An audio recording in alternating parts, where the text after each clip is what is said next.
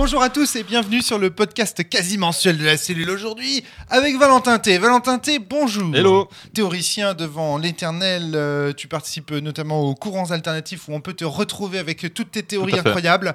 Nous sommes également avec Natacha Forel, euh, Salut. professeure de français, autrice euh, d'un jeu à paraître, le Rosaire écarlate. Nous sommes avec Fabien Van l'unique, le vrai. Salut Lui également, euh, euh, non, alors tu n'es pas professeur, tu es enseignant-chercheur, voilà. Et euh, tu as notamment publié Monostatos, Sphinx, La saveur du ciel et Minuit pour toujours, dont nous avons eu l'occasion de parler. Nous sommes également avec Antoine Morgateller. Bonjour, bonsoir. animateur d'Escape Game et lui aussi auteur d'un jeu à paraître. Nous sommes également avec Céline, euh, playtesteuse de l'extrême, ça va la pêche? Bonjour, oui, ça va. nous avons eu l'occasion de te présenter dans des podcasts précédents et aujourd'hui, c'est vous tous qui allez nous parler d'un nouveau concept euh, qui a été plus ou moins théorisé euh, par les uns les autres, j'imagine, qui émerge de discussions entre vous, euh, qui s'appelle le bac à sable narratif. Céline, Valentin, Valentin, Céline, qui veut se lancer dans l'explication de ce qu'est le, le bac à sable Euh, narratif Allez, On bah, passe la parole au théoricien tout de suite. Ouais, ouais, ouais. Allez. Alors le bac à sable narratif, donc euh, déjà le nom est, euh, est un peu nul. Il y a pas, enfin, l'idée c'était de trouver un nom pour une certaine forme de jeu. Mhm. Donc c'est une, une manière de jouer au jeu de rôle, une manière de préparer des parties. euh, c'est autant une pratique que euh, une forme de jeu, euh, on va dire euh, matériel, quoi. D'accord, ouais. Euh, et pourquoi bac à sable narratif? Alors déjà, euh, bac à sable parce que euh, l'idée c'est de mettre euh, en place plein d'éléments, euh, plein de, d'éléments de contexte que le, joueur ou les joueurs vont pouvoir euh, parcourir euh, librement. Donc il n'y a pas euh, comme ça une trame linéaire, euh, un scénario ou euh, euh, un axe précis. On explore un peu librement les éléments du, du contexte qu'on a créé. Donc ça c'est une forme classique, hein, le bac à sable D'accord, ouais. que euh, Là, c'est une, définition du bac à sable Voilà, que tu nous donnes ça, là. Exactement. Et alors j'ai accolé euh, le, euh, le terme narratif. Pourquoi? Alors c'est pas très très bien choisi, mais euh, l'idée c'est de dire que d'habitude on fait du bac à sable géographique, c'est-à-dire qu'on on, voilà, on propose une, un, un lieu comme un pays ou une région avec Mhm. euh, des, euh, voilà, des, des tours euh, abandonnées, des villes, Des ruines, factions, ouais. des ruines. Aux silencieuses ruines, C'est le nom de OSR, le nom de Ouais. du jeu Donc, de euh, par exemple, Oltré, c'est un bac à sable géographique où vraiment il y a une carte, on va explorer beaucoup de choses. Et donc, moi, j'adore cette forme de jeu parce que ça donne une, une certaine liberté en fait aux joueurs. Donc, on pourra parler de la liberté, ça m'intéresse d'ailleurs. Et euh, donc, le terme narratif, pourquoi? Parce qu'en fait, je me suis dit, euh, on peut euh, faire la même chose que ça, mais euh, non pas avec une spatialisation des éléments ludiques. Donc moi, je vois ça un peu comme des, comme des Lego, le bac à sable. C'est-à-dire, il y a plein de briques partout, des briques narratives, on pourrait dire. Des Posées briques, par terre. Voilà, c'est ça. Et on peut les combiner un peu comme on veut. On peut aller voir telle faction, et du coup, ça va nous aider pour tel problème. Et le, le meneur de jeu n'a pas forcément prévu du tout ces sortes d'émergences-là. Et euh, c'est justement ça le plaisir de jeu, quoi. C'est de vraiment combiner les éléments et faire émerger quelque chose. Sauf que là, les éléments euh, qu'on va combiner ne sont pas des éléments qui sont disposés géographiquement, mais c'est des éléments qui sont concentrés dans un lieu donné.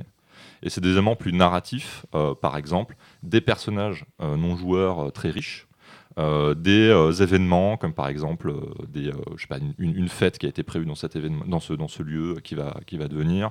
Ça peut être un objectif euh, particulier comme euh, des, euh, des cours, euh, le fait de suivre des cours, euh, une académie, ce genre de choses. Donc Très on bien. parlera des différentes formes que ça peut prendre. Mais globalement, l'idée c'est ça, c'est de concentrer euh, des éléments sans donner d'objectif a priori aux joueurs et de laisser euh, le ou les joueurs euh, combiner ça comme ils veulent.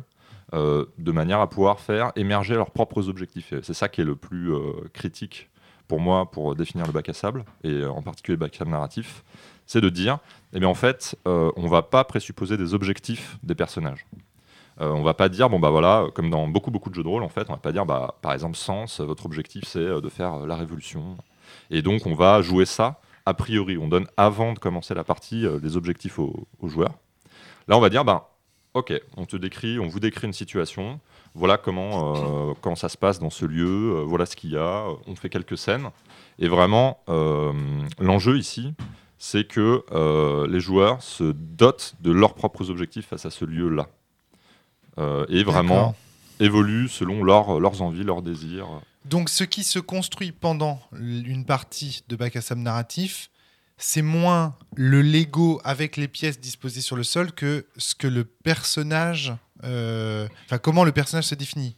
Voilà, c'est ça. J'essaie a- de comprendre hein, ouais. parce que il y a en face en fait de ta en face de toi, il y a l'idée de Canva aussi de Frédéric Sintès. Ouais. Alors euh, Fabien, peut-être euh, tu maîtrises bien ce concept. Moi, je, moi, je- Le. Canva, le Canva, c'est simplement l'idée que euh, c'est un, c'est une préparation dans laquelle il y a euh, ce ce qu'on appelle une euh, une relation map, quoi, c'est-à-dire des personnages Voilà. qui sont reliés par des, des relations, et chacun des personnages a une, euh, souvent un problème dramatique qui est lié euh, aux problématiques du jeu ou aux problématiques des et ou aux problématiques des personnages joueurs. Hmm. Et, Et des donc- autres, ça peut être aussi et des autres PNJ en fait. Voilà, c'est ça. C'est vraiment très proche de ce qu'on propose dans Dogs en fait. euh, Oui, tout à fait. C'est Souvenir. Chez Fred, il a, il a un peu plus poussé ça en pensant le fait que tu peux avoir par exemple un antagoniste direct. Et en fait, les gens qui vont t'aider, c'est aussi des formes d'antagonisme. Parce qu'ils essayent de, t'amener vers une certaine manière de voir les choses, ou en tout cas, euh, euh, ils travaillent toujours, mais ils travaillent toujours un enjeu collectif. Dans des murges, typiquement, c'est la question de la mon- monstruosité et de l'utilisation de tes pouvoirs ou pas. Tu vois, ce qui est intéressant, c'est que en fonction, donc euh, il y a plusieurs types de bacs à sable. Il y a des bacs à sable dans lesquels ce qu'on laisse traîner, si j'ose dire, c'est des lieux, des décors, euh, euh, etc. Il y a des bacs à sable dans lesquels ce qu'on laisse traîner, c'est des personnages avec des objectifs qui peuvent être antagonistes, comme dans le canevas. Et donc toi, ce serait quoi alors qu'on laisse traîner dans le, dans le bac à Alors, sable? je pense que c'est vraiment donc des personnages et des lieux, mais très localisés. Donc, pour donner un exemple tout de suite en Ouais, fait de backstab je- voilà, narratif, c'est c'est ça, plus ouais. simple. Ok, ça va être plus simple. Donc le, le- la première forme que, que j'ai essayé de monter, c'est Demiurge Academy. Donc c'est un fan game de Demiurge. euh, où en fait euh, on joue, donc c'est pour un personnage et un joueur. Donc je fais une campagne avec, euh, avec Céline euh, de, de 7 ou 8 parties. Où en fait on joue un étudiant Demiurge, donc psychomètre, donc dans le, dans le folklore de, de Demiurge, le jeu. D'accord, ouais. Le psychomètre, c'est quelqu'un qui est capable de lire des souvenirs, lire les émotions, modifier les souvenirs, faire des suggestions par, le, par le toucher. Et donc, on joue un étudiant qui a peut-être euh, 17 ans et qui va dans une académie euh, où il y a à la fois des démiurges et euh, des humains qui, qui n'ont pas de pouvoir. Ouais. Et on va jouer euh, le quotidien de cet étudiant qui euh, découvre cette académie. Donc, qu'est-ce qu'il y a, dans, qu'est-ce qu'il y a comme, comme objet euh, dans Demiurge Academy euh, avec lesquels on peut jouer? Eh bien, euh, il y a plein de clubs, par exemple. Tu vas avoir euh, un club de musique, tu vas avoir euh, euh, un club de sport, euh, tu vas avoir euh, plein, plein de clubs. Mais en fait, il y en a beaucoup trop pour que euh, tu puisses tous, euh, euh, tous t'y, t'y confronter, en fait.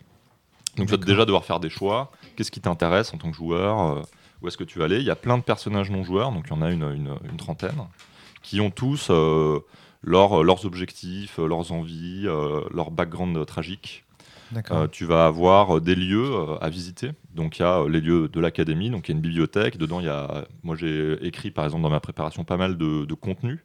Donc si tu t'intéresses à, euh, à l'histoire du lieu, tu peux. Si tu t'intéresses à ce genre de choses, tu peux. Donc en fait, tu as comme ça pas mal de briques. Et euh, il y a en plus de ça des événements. C'est-à-dire, euh, au bout de la première semaine de- dans, dans le jeu, il y a une fête qui a lieu. Et donc, c'est une fête de l'école, de, de l'académie, où les gens présentent ce qu'ils veulent. Donc, ça peut être. donc, les PNJ, il y en a qui vont présenter un spectacle de musique, euh, il y en a qui vont présenter euh, le club de, de randonnée, etc. etc. Hmm. Donc, c'est très inspiré. euh, donc, ce- cette forme-là de bac à sable narratif, Demiurge Academy, est très inspiré de, des, des animés tranches de vie. Mais c'est une forme possible de bac à sable narratif et il y en a, il y en a bien d'autres.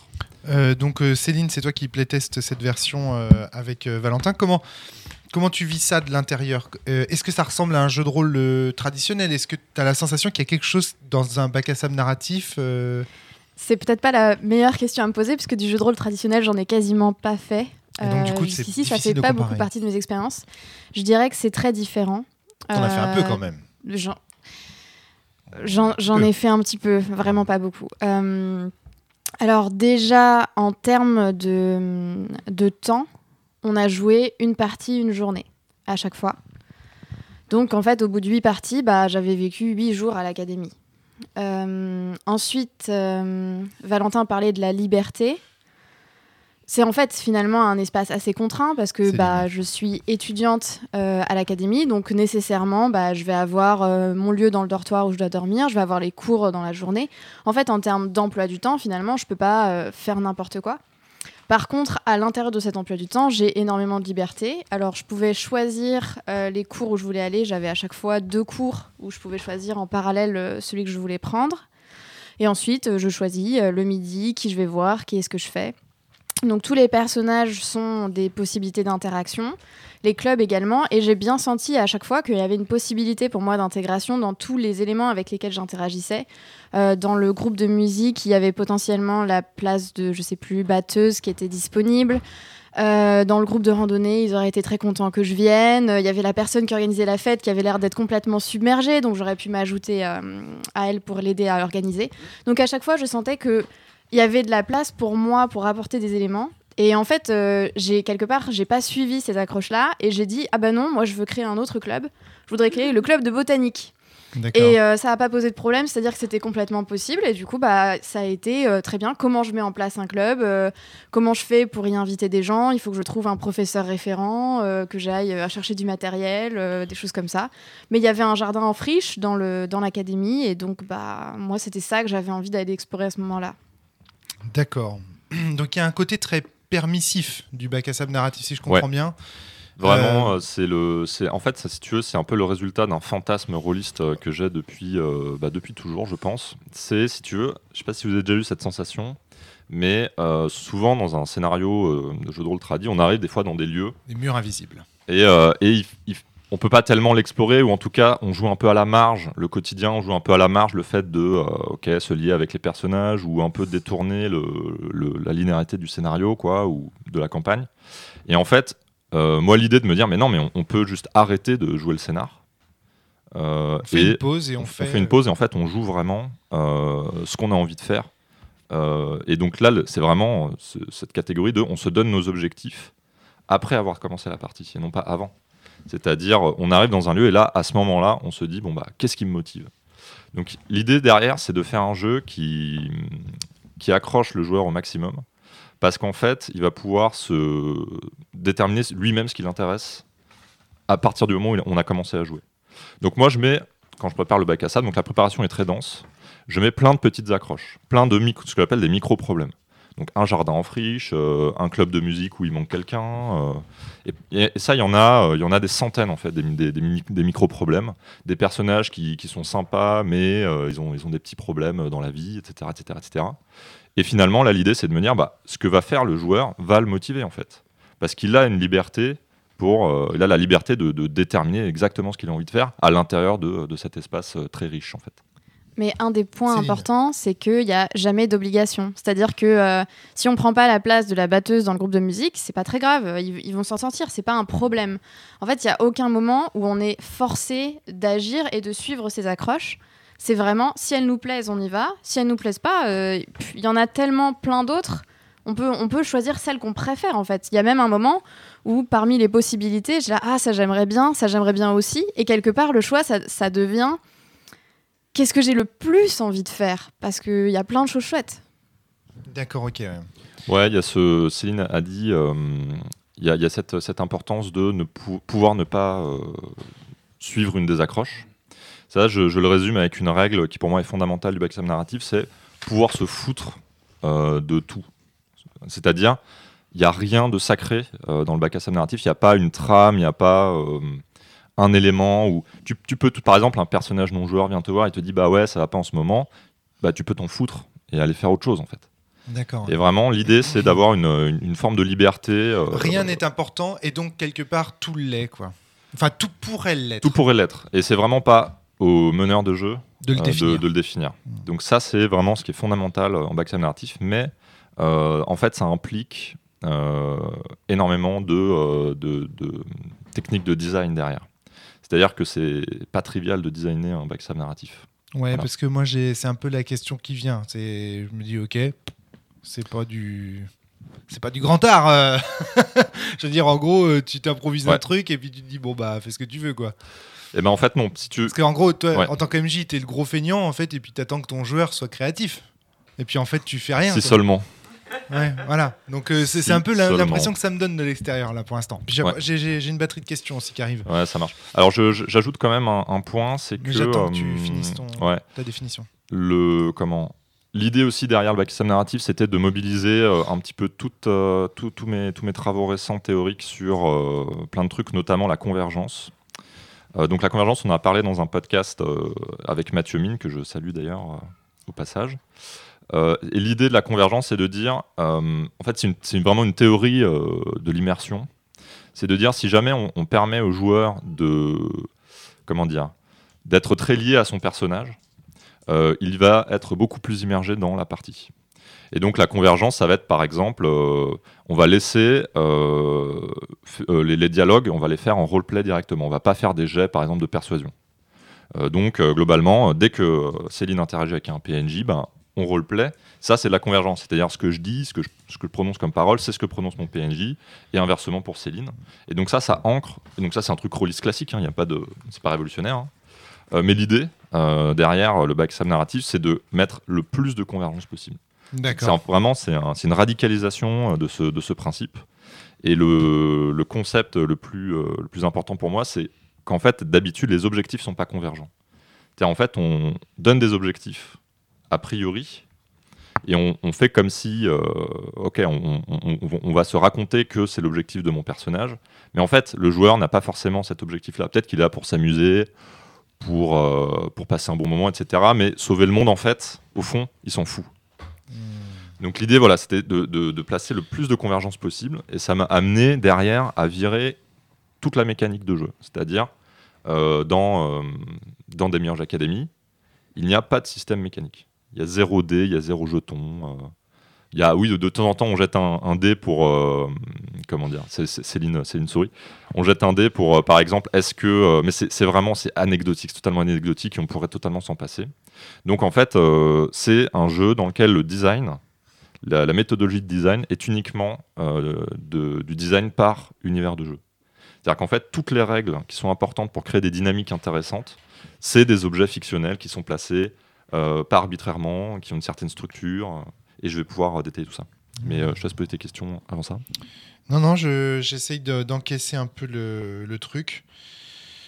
Il y a. euh, Donc en fait, il faudrait que. le- Mais alors attends, parce qu'il y a deux joueurs dans le, dans le jeu de rôle narratif. Dans le jeu de rôle. euh, Dans le En fait, jeu non, euh, c'est une forme de jeu. euh, tu peux, tu peux jouer Et meneur. toi, alors, tes objectifs, ils sont convergents? Alors non, c'est euh, voilà ça. Alors le, meneur de jeu est au service euh, du ou des joueurs. D'accord, ouais. Euh, et l'objectif de convergence est centré autour. Mais alors, ce qui est intéressant, c'est qu'il y a des effets émergents très forts, dans le sens où, et ça, on s'en est rendu compte avec euh, Simon, euh, Manon Lee, qui sont en train aussi de designer un bac narratif en ce moment, qui s'appelle Les Trois Royaumes. Euh, c'est qu'en fait, euh, vu que le meneur n'a pas d'objectif euh, en termes de je veux, je veux pousser le joueur dans une direction, ou je veux l'inviter à euh, se confronter à certains problèmes, etc. En fait, tu peux jouer de manière très. euh, comment, comment expliquer euh, Très naturaliste. Je sais pas si tu veux intervenir. euh, Oui, bah, Antoine. c'est dire, c'est partie des choses. où Je, je joue à la, à la campagne des Trois Royaumes avec Manon et Simon Lee, et justement, ils ont commencé à se rendre compte de plus en plus que de, de- dans leur rôle de MJ, l'essentiel de ce qu'ils ont à faire, c'est juste jouer les PNJ en, en cohérence donc possible et en convergence. En fait, il y a beaucoup de situations où juste ils passent la scène entière comme les joueurs à jouer le PNJ euh, sans, sans aucun agenda derrière, juste en, en tant que possible. Et après, ils switchent de PNJ souvent, mais ils sont très souvent en fait aussi en convergence euh, avec, des, avec des personnages parce que les personnages ont été créés à la préparation de façon riche, etc. Et en fait, eux aussi, au final, euh, ont souvent, euh, même s'ils sont au service des, des joueurs, trouvent aussi beaucoup de convergence et de plaisir de ce type-là euh, dans cette structure de jeu. Fabien, tu voulais intervenir? Oui, en fait, euh, peut-être pour clarifier un peu le bac à sable euh, narratif, ou en tout cas moi l'expérience que j'en ai eue, c'est que euh, la question c'est qu'est-ce qui fait système au sens euh, The Forge, c'est-à-dire qu'est-ce qui fait avancer l'histoire? Dans une pratique euh, dite euh, traditionnelle, tu as un scénario et euh, des, jets de dés qui, combinés ensemble, ben, permettent de déterminer quelles sont les actions qui fonctionnent et qui ne fonctionnent pas, dans quelle direction on va, quels sont les enjeux. Dans le bac à sable narratif, je pense qu'il est très important de comprendre, c'est que ce qui fait avancer l'histoire, c'est les envies du, euh, du joueur et de son personnage, les choix du joueur et de son personnage. C'est-à-dire, euh, c'est, c'est important de dire aussi que c'est un, un- ça, se rapproche, ça peut se rapprocher des dating games. Euh, je crois on l'a pas, on l'a pas dit tout à l'heure. Le, Ouais. Un des enjeux des dating games, c'est Quoi un daisy game? C'est des jeux vidéo dans lesquels tu, tu dragues euh, euh, des gens, euh, enfin des, des personnages, euh, des personnages virtuels, quoi. Ah, D'accord, ok. Euh, à travers euh, où en général tu as des arbres de, de conversation et si tu réponds les bons trucs euh, ou enfin tu, tu, tu, tu, tu finis au pied avec la personne quoi et un des enjeux des dating games c'est vers qui tu vas tu vois parce que tu peux pas aller vers n'importe qui. Il y a un peu la même chose dans le bac à sable narratif, c'est-à-dire tu as un choix gigantesque de possibilités. Ce qui fait histoire, c'est ben, tes envies et tes, euh, tes choix. Qu'est-ce que, qu'est-ce que tu privilégies, vers qui tu vas plutôt que.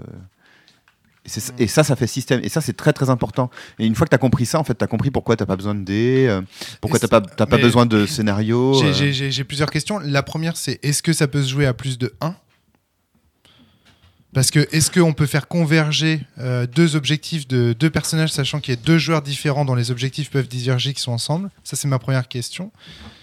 Bah, vas-y, euh, du coup, on Bah, peut traiter cette question. Pour le, déjà pour le coup, dans les trois royaumes, euh, c'est complètement le cas parce qu'on est avec euh, alors deux MJ, parce qu'avec Manon et Simon Lee, parfois avec deux MJ, parfois ils se relaient d'une séance à l'autre, mais on est aussi avec deux joueurs.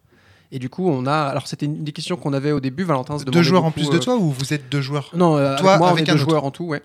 Donc, et ça pose, alors ça a posé plein de questions au début du truc. Ce Valentin souvent se demandait si jamais c'était pas un élément qui allait nuire à la convergence. Ouais. Peut-être que c'est le cas, mais en tout cas, il, il- il- en fait, ce qui est intéressant, c'est que Valentin euh, va vous présenter après un peu une recette, euh, de cuisine du bac à sable narratif euh, radical, celui qui maximise la convergence.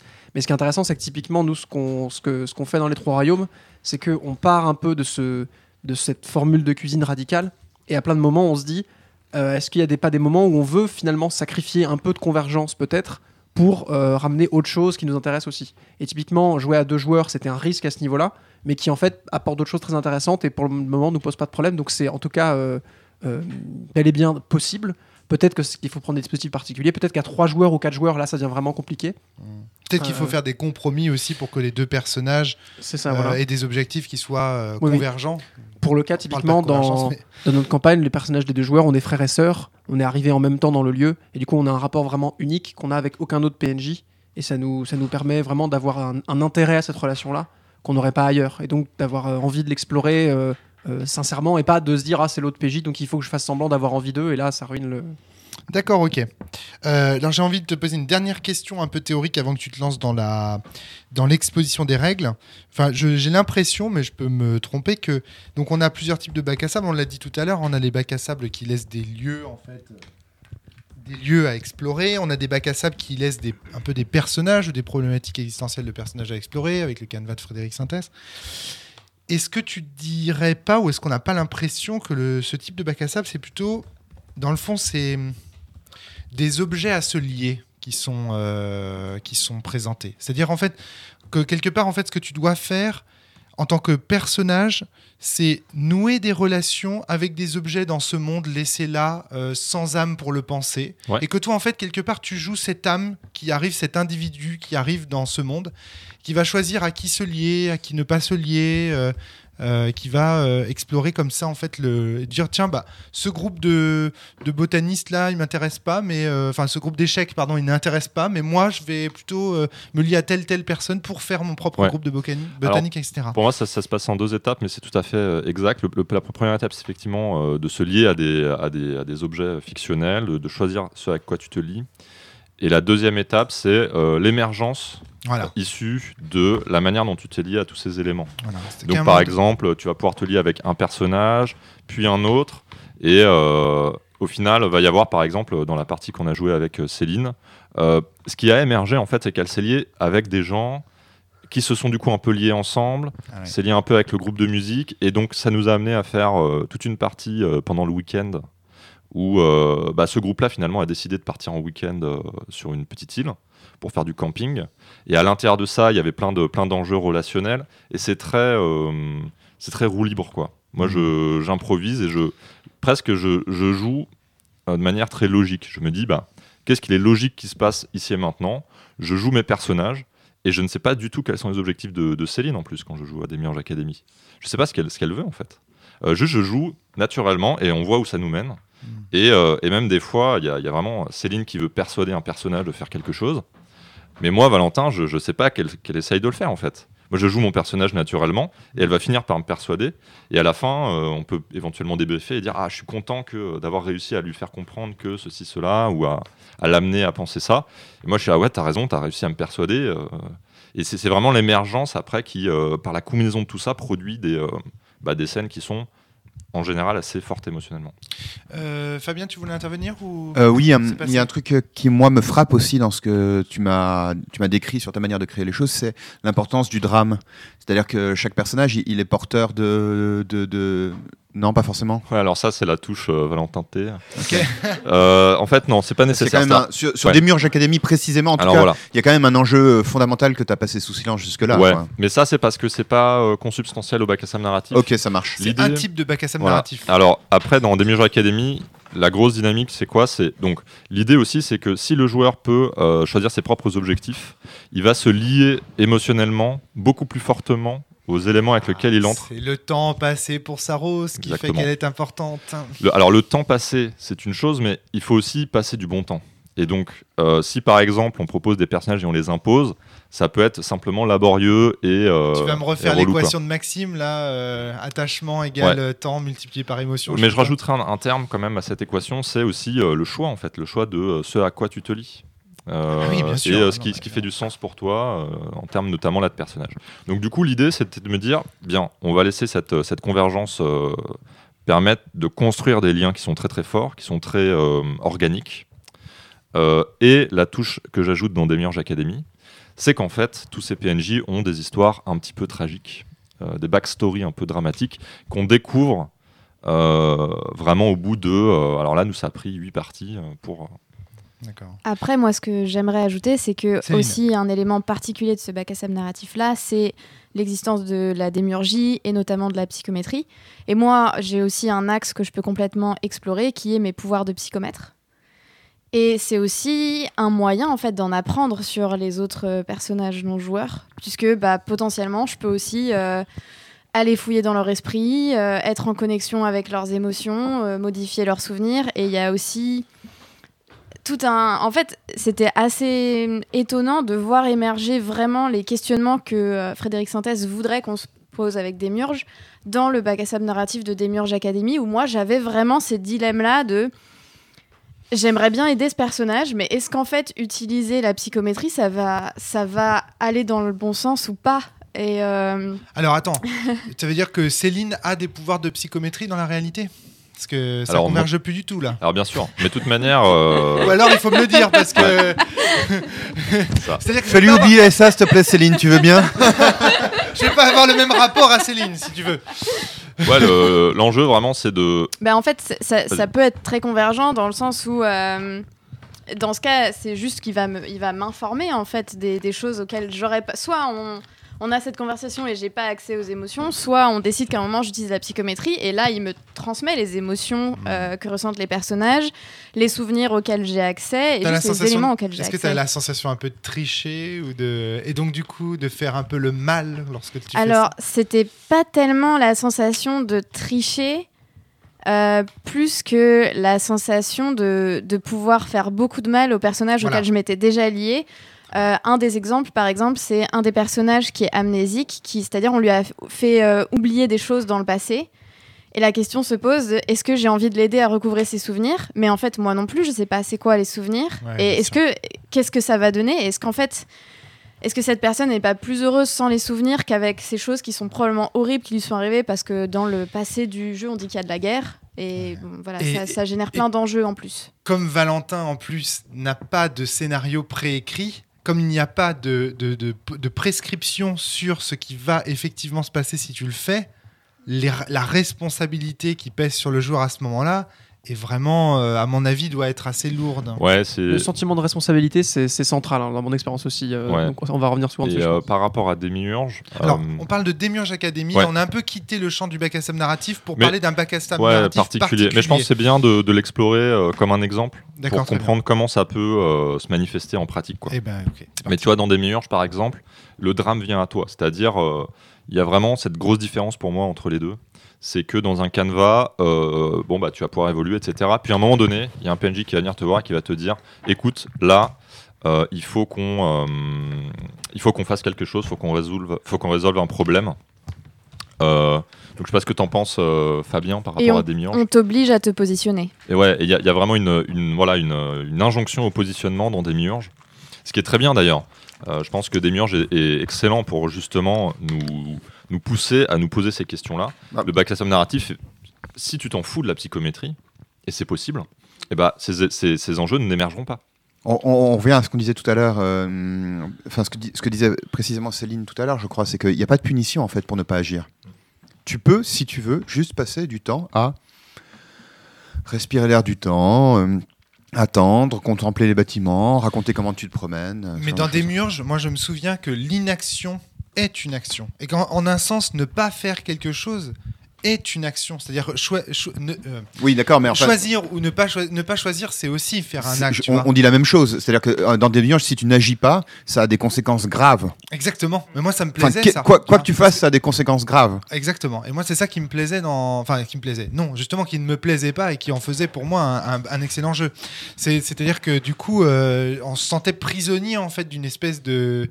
Et je trouve que ce que tu dis des murges, du coup, est fort. Alors que dans le bac à narratif, si on peut juste s'en foutre, ben bon, bah. Et des murges, c'est violent. Violent euh, au violent sens premier euh, du terme. du de- on ouais, va se fait. bastonner. Ouais, ouais, tu ça fait mal.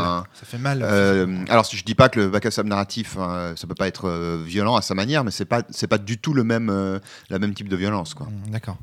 Euh, donc voilà, donc c'est pour dire juste pour dire que le propos des deux jeux est vraiment euh, très très différent apparemment, Euh, parce que euh, dans euh, le bac à sable narratif, l'inaction euh, n'est pas euh, punie, si j'ose dire, ou n'est pas n'est pas euh, Tout en se, enfin, le propos des deux jeux est, est- est très différent, tout en se déroulant euh, grosso modo dans le, le même univers d'ailleurs. exactement. Manière de rappeler que c'est pas l'univers qui fait le jeu. Voilà, tout à fait.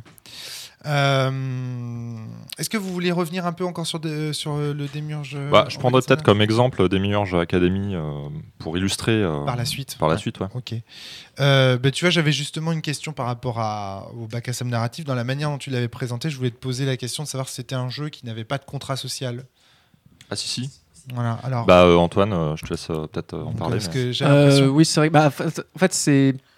Oui, il y a un contrat social assez, euh, assez, euh, assez explicite pour moi parce que c'est assez important que les joueurs euh, connaissent le, le- le- but, connaissent le fonctionnement, connaissent les, les éléments de design dont, dont Valentin va parler après. Ouais. Moi, pour le coup, c'est vrai que le fait d'avoir discuté du jeu avec Valentin avant, de ce mode de jeu, et d'avoir un peu, un peu bah, exploré sa, sa- son, son, pour le coup, son canevas de design euh, du bac à sable typique, ça m'a vachement aidé à savoir ce que ça attendait de moi en tant que joueur, Ouais. d'un point de vue contrat social, de me dire, toi en tant que joueur, tu es là pour être dans telle démarche. Et ça m'a vraiment beaucoup aidé dans les trois royaumes à rapidement euh, comprendre ce qu'il fallait que je fasse pour aider le jeu à bien tourner, etc. Ouais.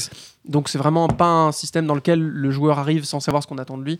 Euh, Le contrat social pour moi est assez clair et c'est et c'est fondateur de le- du bon fonctionnement du, du, du- du jeu. quoi. Parce que c'est vrai qu'on peut, on peut toujours prendre le risque dans ces cas-là d'avoir quelqu'un qui arrive en fait avec sa pratique du jeu de rôle et qui se dise tiens mais il y a quelque chose à creuser donc je vais fouiller puis en fait qui fasse absolument pas. qui Mais il est, où- il est où le scénar? Je le vois pas. Voilà, c'est ça exactement. ouais, voilà, c'est ça. Donc du coup, le contrat social, euh, bah, tu- justement, tu vas nous en parler en fait là. hein, Ouais, alors là, je, ce, que, ce, que, ce que je vais décrire après, c'est comment créer un bac à sable narratif fonctionnel. Et en fait, il y, a des- il y a des tonnes de choix de design qui sont euh, très, très importants. D'accord, ouais. Euh, mais euh, en termes de contrat social, pour moi, l'idée principale, c'est de se dire, c'est le joueur qui est moteur euh, de, l'avancement de- des enjeux. C'est lui-même qui se crée ses propres objectifs. Donc il n'y a personne, il n'y aura aucun panneau indicateur qui lui dira, ceci est intéressant. Donc il y a plein de choses, c'est foisonnant, mais il n'y a jamais rien où c'est clairement montré ou signifié par le meneur, ceci est intéressant. Mais en fait, si tu es joueur tradis, ce que tu vas faire, c'est attendre.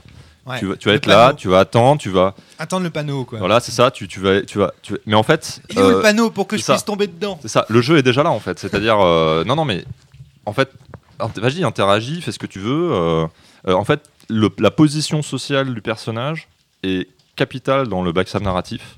C'est-à-dire, en fait, tu, tu- tu n'es pas un aventurier qui n'a pas, tu vois, qui n'a pas d'enjeu, qui n'est pas, qui n'est personne en fait, et qui attend qu'on lui dise quoi faire. Tu vas être intégré dans une structure sociale. Donc, par exemple, dans le bac à sable narratif euh, de Demiurge Academy, c'est tu es un étudiant et tu as potentiellement plein de choses à y faire. Euh, prendre des cours, euh, aller dans des clubs, euh, ce genre de choses. Et si je me trompe pas, quelque chose qui est commun à tous les bacs à sable narratifs, que, en tout cas que j'ai vu jusqu'ici, c'est que tu es toujours nouvel arrivant. Donc à chaque fois, tu découvres le lieu, tu découvres les gens, tu Ouais. découvres l'espace dans lequel tu vas jouer. Donc Oui, ça, parce que sinon, tu aurais déjà des relations avec certains Exactement. objets. Convergence. Sur le elles contrat social, il y a une promesse dans le bac à sable narratif, une promesse très forte, c'est que quel que soit l'endroit où tu tires, tu trouveras quelque chose. Oui, bien sûr. Tu vois, alors que souvent, c'est vrai que dans les parties tradis, parfois tu as envie d'aller tirer sur certains trucs. Tu dis, oh, mais euh, euh, machin là-bas, il a l'air cool. Et le MJ te dit, non, mais Il n'y a rien à faire là-bas.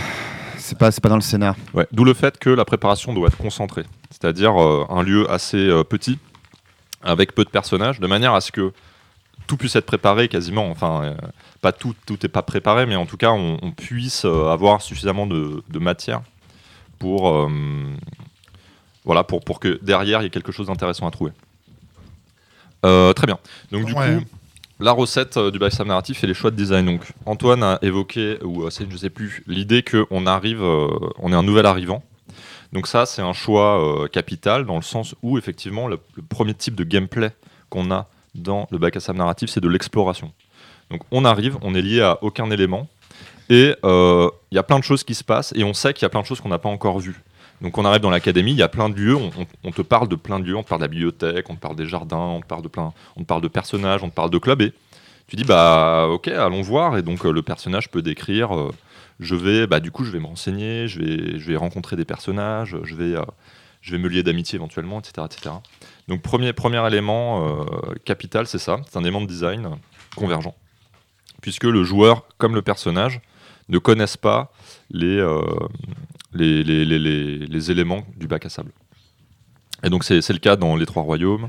Complètement. Dans les trois royaumes, Ouais. pour expliquer un petit peu rapidement le- le- l'idée, euh, on est alors pour le coup nos, nos personnages, comme on est deux, deux joueurs, euh, on les a créés ensemble, on a établi un lien de frères et sœurs et euh, on, s- on- ce qui- la seule chose qui était établie, c'est que alors ça se passe dans la dans la Chine, euh, alors euh, Chine antique. je Ah sais oui, plus si c'est au six- au- c'est quelque part entre le 6e et 8e siècle. Je sais, plus très précis. Je sais, je, je sais L'époque des. Wuxia et tout ça, les royaumes combattants. Ouais, alors, alors on est un peu avant ça justement. Enfin, en fait, l'idée c'est qu'il y a potentiellement une grande inspiration historique dans le- l'ambiance du jeu, mais justement, Marco Polo. comme c'est pas le cœur du truc, Attends, non, de- non, c'est avant Marco Polo un- du coup.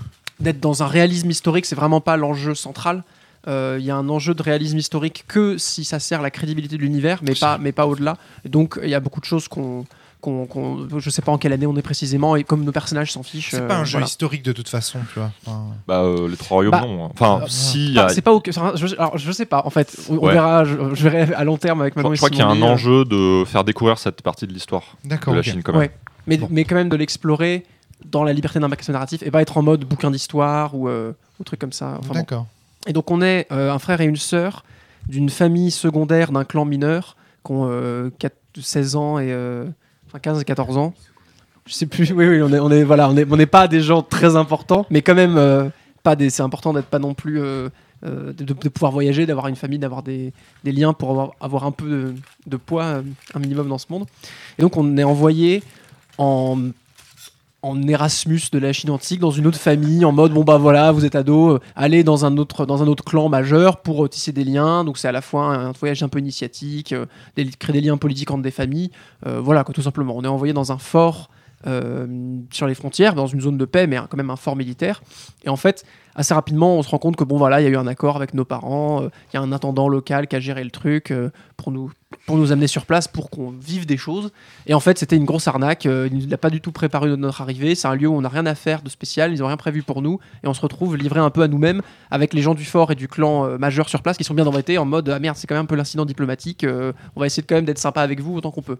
D'accord. ouais. Mais donc, c'est super intéressant parce que c'est volontairement un contexte où on est laissé très libre à nous-mêmes euh, à cause de ce, de ce quiproquo-là. Et du coup, on est un peu en mode bon, bah, occupons-nous comme on peut. De toute façon, on est là pour quelques mois. Là, avec l'hiver qui arrive, on pourra pas, on pourra pas repartir. Et donc, notre bac à sable, c'est ce, fort euh, sur les frontières euh, avec tout un tas de personnages. Effectivement, c'est déjà de base préparé en détail. Avant même qu'on arrive, il y avait déjà, je, genre, j'ai, pas compté, mais euh, une bonne trentaine de PNJ vraiment euh, établis, euh, prévus. Et à chaque fois qu'on en rencontre un, on voit et on sent qu'il est, qu'il est déjà pensé, qu'il a une personnalité écrite, etc. euh, pour vraiment avoir cette crédibilité de- du monde. Et donc on est ces adolescents euh, qui allons un petit peu euh, euh, nous balader là-dedans, tisser des liens là où on peut. euh, et voilà. Pour le Très setting bien. de base. Et j'ai oublié ta question initiale avant de donner du, du contexte. Euh, je me rappelle plus bien, non. Ben, C'était Tu- par rapport à l'exploration. Tu disais qu'il y Ah avait oui. une dimension exploratoire. euh, Oui, c'est ça. Donc voilà, donc dans on- donc on arrive bien dans là, un on lieu le voit qu'on ne bien. connaît hein, pas. Enfin, C'est ça, voilà. On ne connaît personne, on va explorer ce lieu. Voilà. euh, et du coup, tout comme nos personnages, les joueurs découvrent, découvrent ce lieu-là, découvrent les personnages. Donc, on- on- ça correspond au premier critère. Donc j'en profite pour dire tout de suite que ça c'est euh, de- du design euh, fictionnel, on va dire.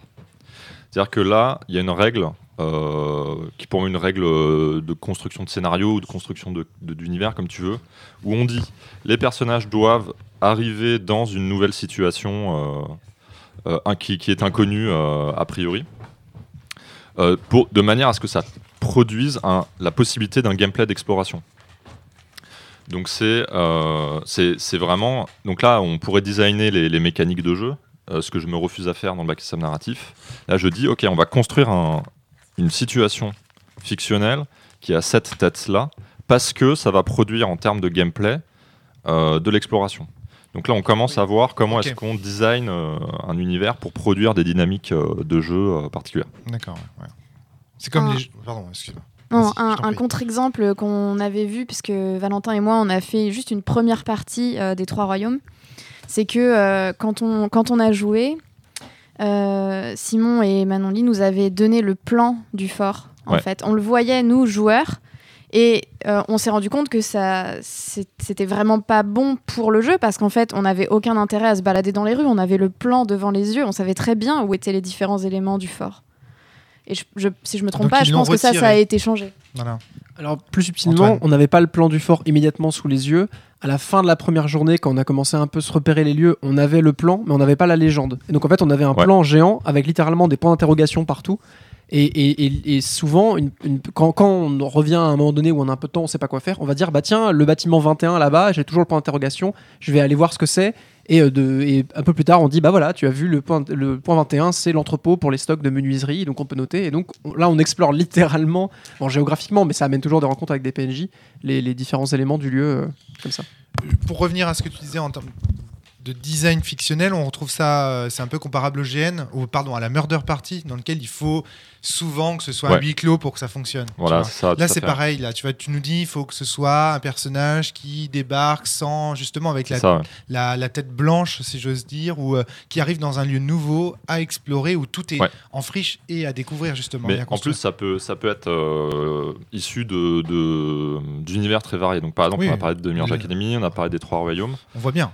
Il y a, déjà, euh, rien que là, on a bien vu quoi. il y a un jeu de Fabien qui s'appelle. euh, Tu veux qu'on peut en parler si tu veux un petit Ouais, peu ouais, hein avec plaisir. Euh, Ouais. La, bah, cour, euh, la cour des elfes. Ouais, tout à fait. Euh, on avait fait quoi Deux, deux, Deux trois parties. parties. Deux parties. Donc j'étais joueur et meneur, euh, Fabien meneur.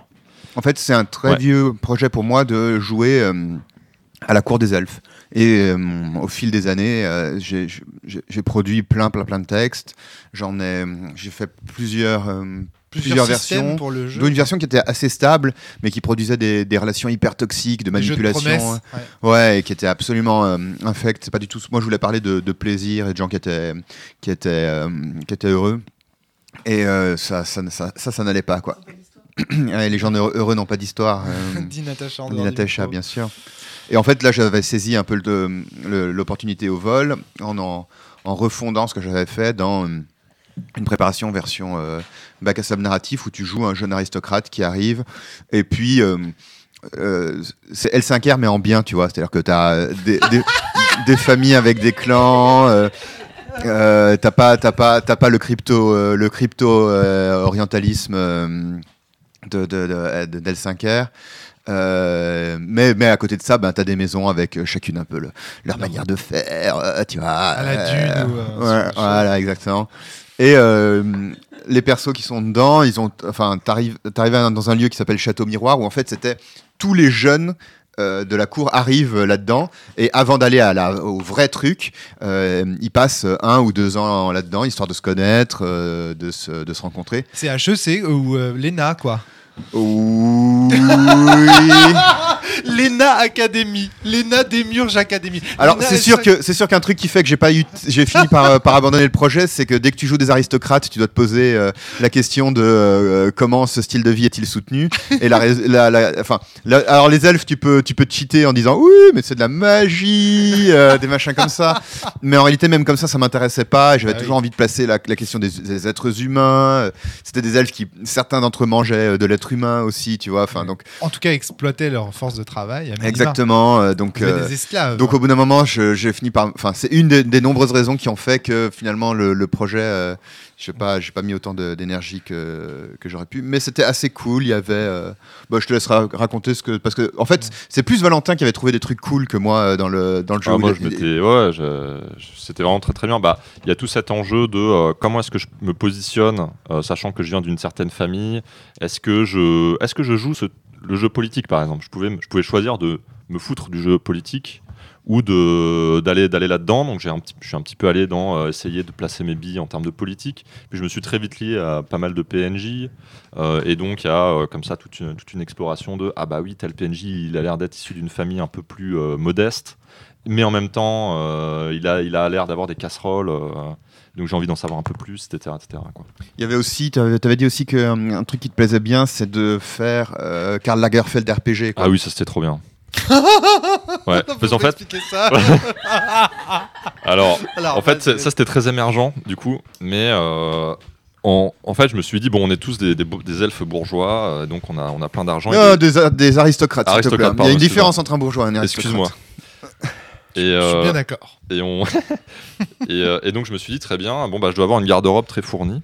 Et donc trois ou quatre fois par, par jour pendant notre partie, je changeais de fringue. Mon personnage changeait de fringue donc. Et euh, je, je me disais, ah là, qu'est-ce que je pourrais prendre? Ah, Je pense que je vais prendre une tenue euh, noire avec des dorures, euh, quelque chose de sobre, mais en même temps, euh, mais en même temps chic, de manière à signifier des choses aux autres personnages. Tu vois, Mhm. Signifier, ou alors, ah là, j'ai envie de prendre une tenue en lin. euh, entièrement beige, beaucoup plus relax. euh, j'ai envie de me promener sur la plage. Et donc, il y avait comme ça, je choisissais mes habits. Son, Ça, c'était vraiment un, un espace de créativité très très grand. son- son elfe avait des cordes de cerf aussi, donc il jouait tout un tas de trucs sur euh, est-ce que je mets des bijoux dedans, est-ce que je les teinte, euh, est-ce que tu vois, enfin, il y a tout un truc sur les. les Mais il n'y avait pas les- ça dans le jeu de base enfin, dans Oui, le... tout à fait. Dans le, Ah jeu, oui, dans le jeu de base, c'était c'était un vieux truc où. Euh, Euh, on pouvait s'habiller différemment. mais parce qu'en fait, dans une, dans une cour, choses. la façon dont tu t'habilles euh, Ouais. transmet quelque chose. Ça, je me souviens euh, très très bien de ce truc. hein. J'avais déjà joué à Karl Lagerf- Lagerfeld RPG du coup. euh, quand on s'habillait. Il y avait un truc aussi qui était très cool, c'était les duels à l'épée, parce qu'en fait c'est des aristocrates, donc c'est des aristocrates et, pas des bourgeois, donc ils sont obligés de se montrer qu'ils sont capables de violence. Tout à fait. Mais en même temps, précisément, tout le process de civilisation euh, des, des cours euh, européennes se retrouve dans le fait que tu es obligé d'avoir de la violence, mais tu peux pas, tu peux pas tuer l'autre. Mhm. Ou alors si tu le tues ou si tu, le- si tu le blesses, il faut avoir de- d'excellentes raisons.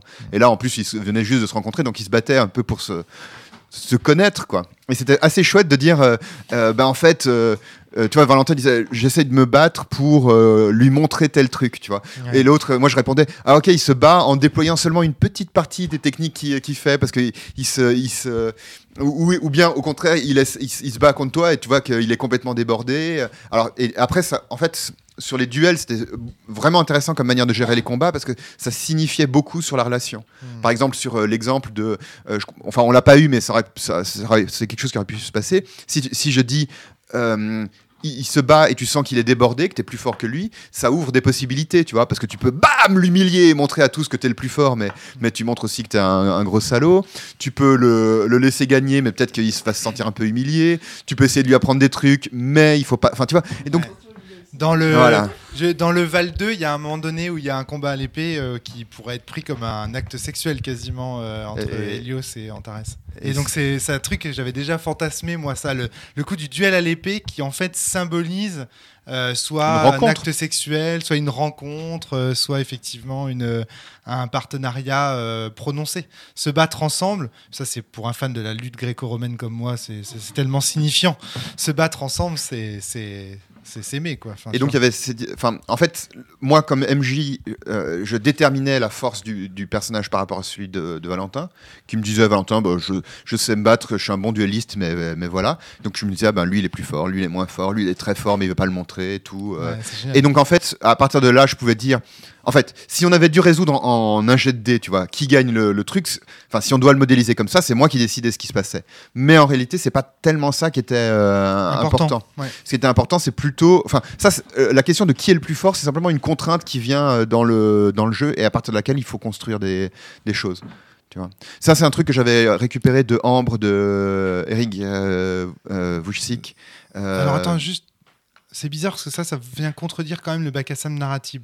Parce que ça a fait une contrainte qui arrive en amont. Du coup, on sait qui va gagner quelque part. Ben oui, mais la question c'est pas tellement qui va gagner, la question c'est plutôt euh, qu'est-ce que ça signifie pour eux? Ok. Ok, ouais. Je voudrais Ouais. juste dire, il y a un, un truc qui, est, qui avait peut-être pas été dit de manière aussi hum, suffisamment claire dans la, la- la création des bacs à sable euh, narratifs, c'est que d'une part le bac à sable narratif, ça demande énormément, énormément de travail. Ça, on l'a pas, on l'a peut-être pas assez mis l'accent, mais j'ai vu, alors que Valentin d'habitude n'est pas quelqu'un qui euh, qui produit des, des- des quantités, euh, il est plutôt ciblé quoi. C'est du genre, tac, je fais un jeu, ça, ça prend euh, En fait, je fais trois phrases. je veux, je veux pas bosser pour rien. C'est-à-dire, je veux faire Voilà. vraiment ce qui est nécessaire. Et, et- et là, il- et là, je l'ai vu bosser, mais, mais longtemps, vraiment longtemps sur son, sur son truc. Mais- Et moi, une des raisons pour lesquelles j'ai arrêté mon, mon histoire de, de cours des elfes, c'est aussi parce que j'avais pas envie de, de me taper euh, tout ce, tout ce même travail. Et il y a énormément de travail en sachant que les joueurs vont jamais tout, tout aller voir. C'est-à-dire la grosse majorité du travail ne sera pas utilisée par le joueur. Donc en fait, pour Valentin qui dit euh, je veux pas bosser pour rien, il y a énormément de travail pour rien. Puisque je, je peux pas aller partout et tout faire. Oui, En fait, plus. c'est vraiment euh, très important. C'est-à-dire que si jamais tout ce que je crée va, euh, a, a pour objectif d'être exploré, Mais voilà, c'est que la règle de tu peux te foutre de certains trucs euh, vient d'être violée, nécessairement. Donc, il faut que 90% de ce qui a été préparé ne soit pas exploré. Si c'est pas le cas, c'est qu'il y a un problème en fait dans le backstory narratif. Donc, il faut que ce soit une profusion euh, d'éléments très riches. Mais ça, tu vois, les rôlistes, je me dis, euh, quand tu vois la, la profusion en termes d'écriture d'univers de jeu, etc., c'est des choses que, euh, qui sont en fait très plaisantes à faire. Enfin, ça peut être quelque chose de très plaisant. C'est-à-dire, si on aime écrire, si on est plus quelqu'un qui aime oui, écrire, puis ça poussera la personne à refaire son bac à sable narratif en fait, en réalité. aussi, oui. C'est qu'il se dira merde dans cette partie-là, ils n'ont pas du tout exploré cette dimension-là. C'est pas grave, je vais me trouver d'autres joueurs ou Ouais. d'autres joueuses qui Et- l'exploreront. mais, on, mais on verra, quoi. Parce que du coup, peut-être que. euh, Et l'autre truc, je pense, c'est important de dire que s'il y a une promesse d'une grande liberté dans le bac à sable narratif, euh, la liberté absolue, ça n'existe euh, pas en, en jeu de rôle. C'est-à-dire que euh, on peut, enfin, on va pas refaire le vieux truc, la vieille promesse du jeu de rôle tradi de dire on peut tout faire, on peut tout faire. J'avais une question, Non, j'avais une question à ce sujet justement. Euh, et, et notamment, Valentin euh, dit, sou- dit- enfin, avait dit plusieurs fois qu'il faut penser à des axes de campagne. C'est-à-dire que quand je dis il y a une promesse comme quoi, si tu vas dans n'importe quelle direction, tu, tu vas trouver des trucs intéressants, c'est vrai. Mais c'est pas absolu euh, non plus. C'est-à-dire qu'il y a des fois où tu vas tirer sur des trucs et tu vas bien sentir que le MJ derrière, il va te dire, ben, tu vois, il va un, peu improviser. Donc, il va t'accompagner, il va prendre au sérieux tes envies, mais en même temps, euh, typiquement, euh, tu vois, si dans Dédumerge Academy sur l'histoire de la botanique, tout à, tout à l'heure, ça c'était un, bon, un bon exemple, et ben, c'était pas quelque chose que Valentin avait absolument préparé. Donc, Absolument. Ouais, c'est vrai. Il n'avait pas préparé le fait que je puisse euh, vouloir créer un club, mais ça s'est fait, euh, ça s'est fait sur le tas. Et du coup, ça a été bah, très bien. Quelles sont les étapes pour créer un club Qu'est-ce qu'il est logique de faire Et on est parti là-dessus. Et c'était hyper intéressant en soi. Sur les huit jours, je crois que j'en ai passé deux où j'ai passé pas mal de temps à mettre en place ce club, à essayer de voir si ça pourrait intéresser des gens, si certains voudraient participer et comment je le faisais. Bah, C'est-à-dire que quand. euh, quand... Ah oui, excuse-moi. Du coup, quelle est la part d'impro qu'il y a eu là-dessus? Parce que. Bah, Si tu veux, l'idée c'est que hum, quand euh, moi j'essaie de construire des, univers qui sont très logiques, c'est-à-dire que je peux comprendre comment ils fonctionnent, euh, je comprends les, tu vois, les, les- dynamiques euh, à l'intérieur, c'est-à-dire je veux vraiment y croire. Moi j'ai besoin d'y croire en tant que meneur. Comment fonctionne cette, euh, cette, euh, cette euh, société, on pourrait dire, pour pouvoir du coup improviser en me fondant sur euh, la logique interne de cette fiction. Donc du coup il y a de l'improvisation, mais en même temps euh, elle est très facile puisque je me dis bah oui évidemment quelque part pour créer un club, ça, ça devrait se passer comme ça, c'est-à-dire faut aller voir euh, la directrice, avoir une autorisation, avoir du matériel, etc., etc. Euh, après, il y a hum, comment dire, il y a des il y a des règles qui permettent d'improviser dans les trous, mais c'est finalement pas si compliqué que ça. C'est-à-dire que quand il y a beaucoup de choses qui sont quadrillées, quand on va explorer vers un endroit qui n'a pas été euh, encore préparé, ben très vite on a les ressources pour euh, En quelque sorte, plus le quadrillage est fin, plus c'est facile de le colorier. voilà. C'est ça qui est bizarre, mais c'est plus facile de colorier une petite case d'un centimètre sur un centimètre que de colorier des grandes cases de un mètre par un mètre. Et donc, euh, plus son quadrillage au départ et sa grille initiale est fine, et donc euh, a a une cohérence interne, ce qui est encore, euh, encore meilleur, et plus c'est facile en fait d'improviser, euh, évidemment, évidemment, évidemment. Valentin, donc tu nous as dit que la dimension exploratoire était importante, que c'était une des premières règles. Est-ce que tu, tu as dit que c'était une des premières règles? J'imagine qu'il y en a d'autres du coup. Tu pourrais les. Alors, c'est pas, une, pas règle, c'est un, un effet euh, de, de gameplay, quoi. C'est, du gameplay, c'est-à-dire euh, première. Euh, Excuse-moi, j'ai- ouais. j'ai une sensation qui est que je pense qu'il y a beaucoup de gens qui nous écoutent qui vont avoir la sensation d'avoir fait du bac à na- du bac à sable narratif pendant toute leur vie et toute leur existence rôliste. Je pense qu'il y a Ah, peut-être, beaucoup. ouais. Je, Enfin, je prétends pas révolutionner quoi que ce soit. Ce qui, m- Euh. ce qui m'intéresse, c'est de radicaliser une formule pour pouvoir explorer euh, En fait, si tu veux, quelque chose de. je vois pas tellement la différence entre ce que les rôlistes appellent un bac à sable, d'une manière générale, et le bac à sable narratif. Il n'y a pas beaucoup de différence. L'idée, c'est plutôt ce sur quoi on met l'accent. Euh, moi, l'idée, c'est de dire, le- souvent les bacs à sable, ça va être des euh, lieux qui sont géographiquement très éclatés et pas tellement concentrés dans une situation sociale particulière où on va. Mais je suis persuadé que ce que je viens de, ce que je présente ici, ça a été euh, Mm. fait euh, dans- sur beaucoup de tables de, de rôlistes en fait. Maintenant, l'idée, c'est de, réfléchir en termes de design, comment optimiser cette forme-là. voilà, en fait. c'est ça. C'est-à-dire que moi, j'aimerais qu'on arrive assez rapidement aux Bon spécificités. bah, de cette allons-y, ouais, allons-y. Donc du coup, ce que je, ce que je euh, prescris pour la construction d'un bac à sable narratif, donc pour faire ça bien, c'est un petit peu comme euh, comment est-ce qu'on peut faire un bon scénario. Bah, si on te donne zéro, euh, zéro piste, euh, t'es tout seul, c'est compliqué. Là, je me dis comment tu fais un bon bac à sable narratif? Et c'est ce sur quoi j'ai réfléchi. Et ouais, putain, tu, tu prends pas le risque de dire un bon bac à sable narratif pour tel jeu ou Pour moi, ou ce que j'aime, ce que j'aime, enfin, ce qui me paraît intéressant pour cette expérience de jeu. Quoi. Ok, le, le- le bac à sable narratif Valentin. Voilà, c'est ça. Ok, très bien. Euh, donc du coup, l'idée, c'est de, euh, pour moi, construire ce que j'appelle des axes de campagne. Donc l'idée là maintenant, c'est qu'est-ce que je mets dans mon, euh, dans mon lieu. Donc on a déjà un lieu euh, assez concentré où il y a un personnage qui va arriver de l'extérieur euh, et qui ne connaît pas ce lieu. Et donc deuxième étape, c'est comment je le remplis? Eh bien, l'idée, c'est de le remplir avec plein de petits éléments qui vont être des objets d'exploration. Donc le premier, premier axe de campagne, c'est celui de l'information. L'idée, c'est de choisir des, manières dont le- les personnages peuvent acquérir de l'information au sujet de l'univers. Donc, d'habitude, en, jeu de rôle, quand il y a des questions au sujet de l'univers, on va poser la question au meneur. On va dire, mais du coup, euh, euh, qui est le boss ici, par exemple? C'est qui qui, euh, qui est le chef euh Et là, le meneur peut répondre, bah, c'est machin, euh, en supposant que l'information a été transmise d'une manière ou d'une autre.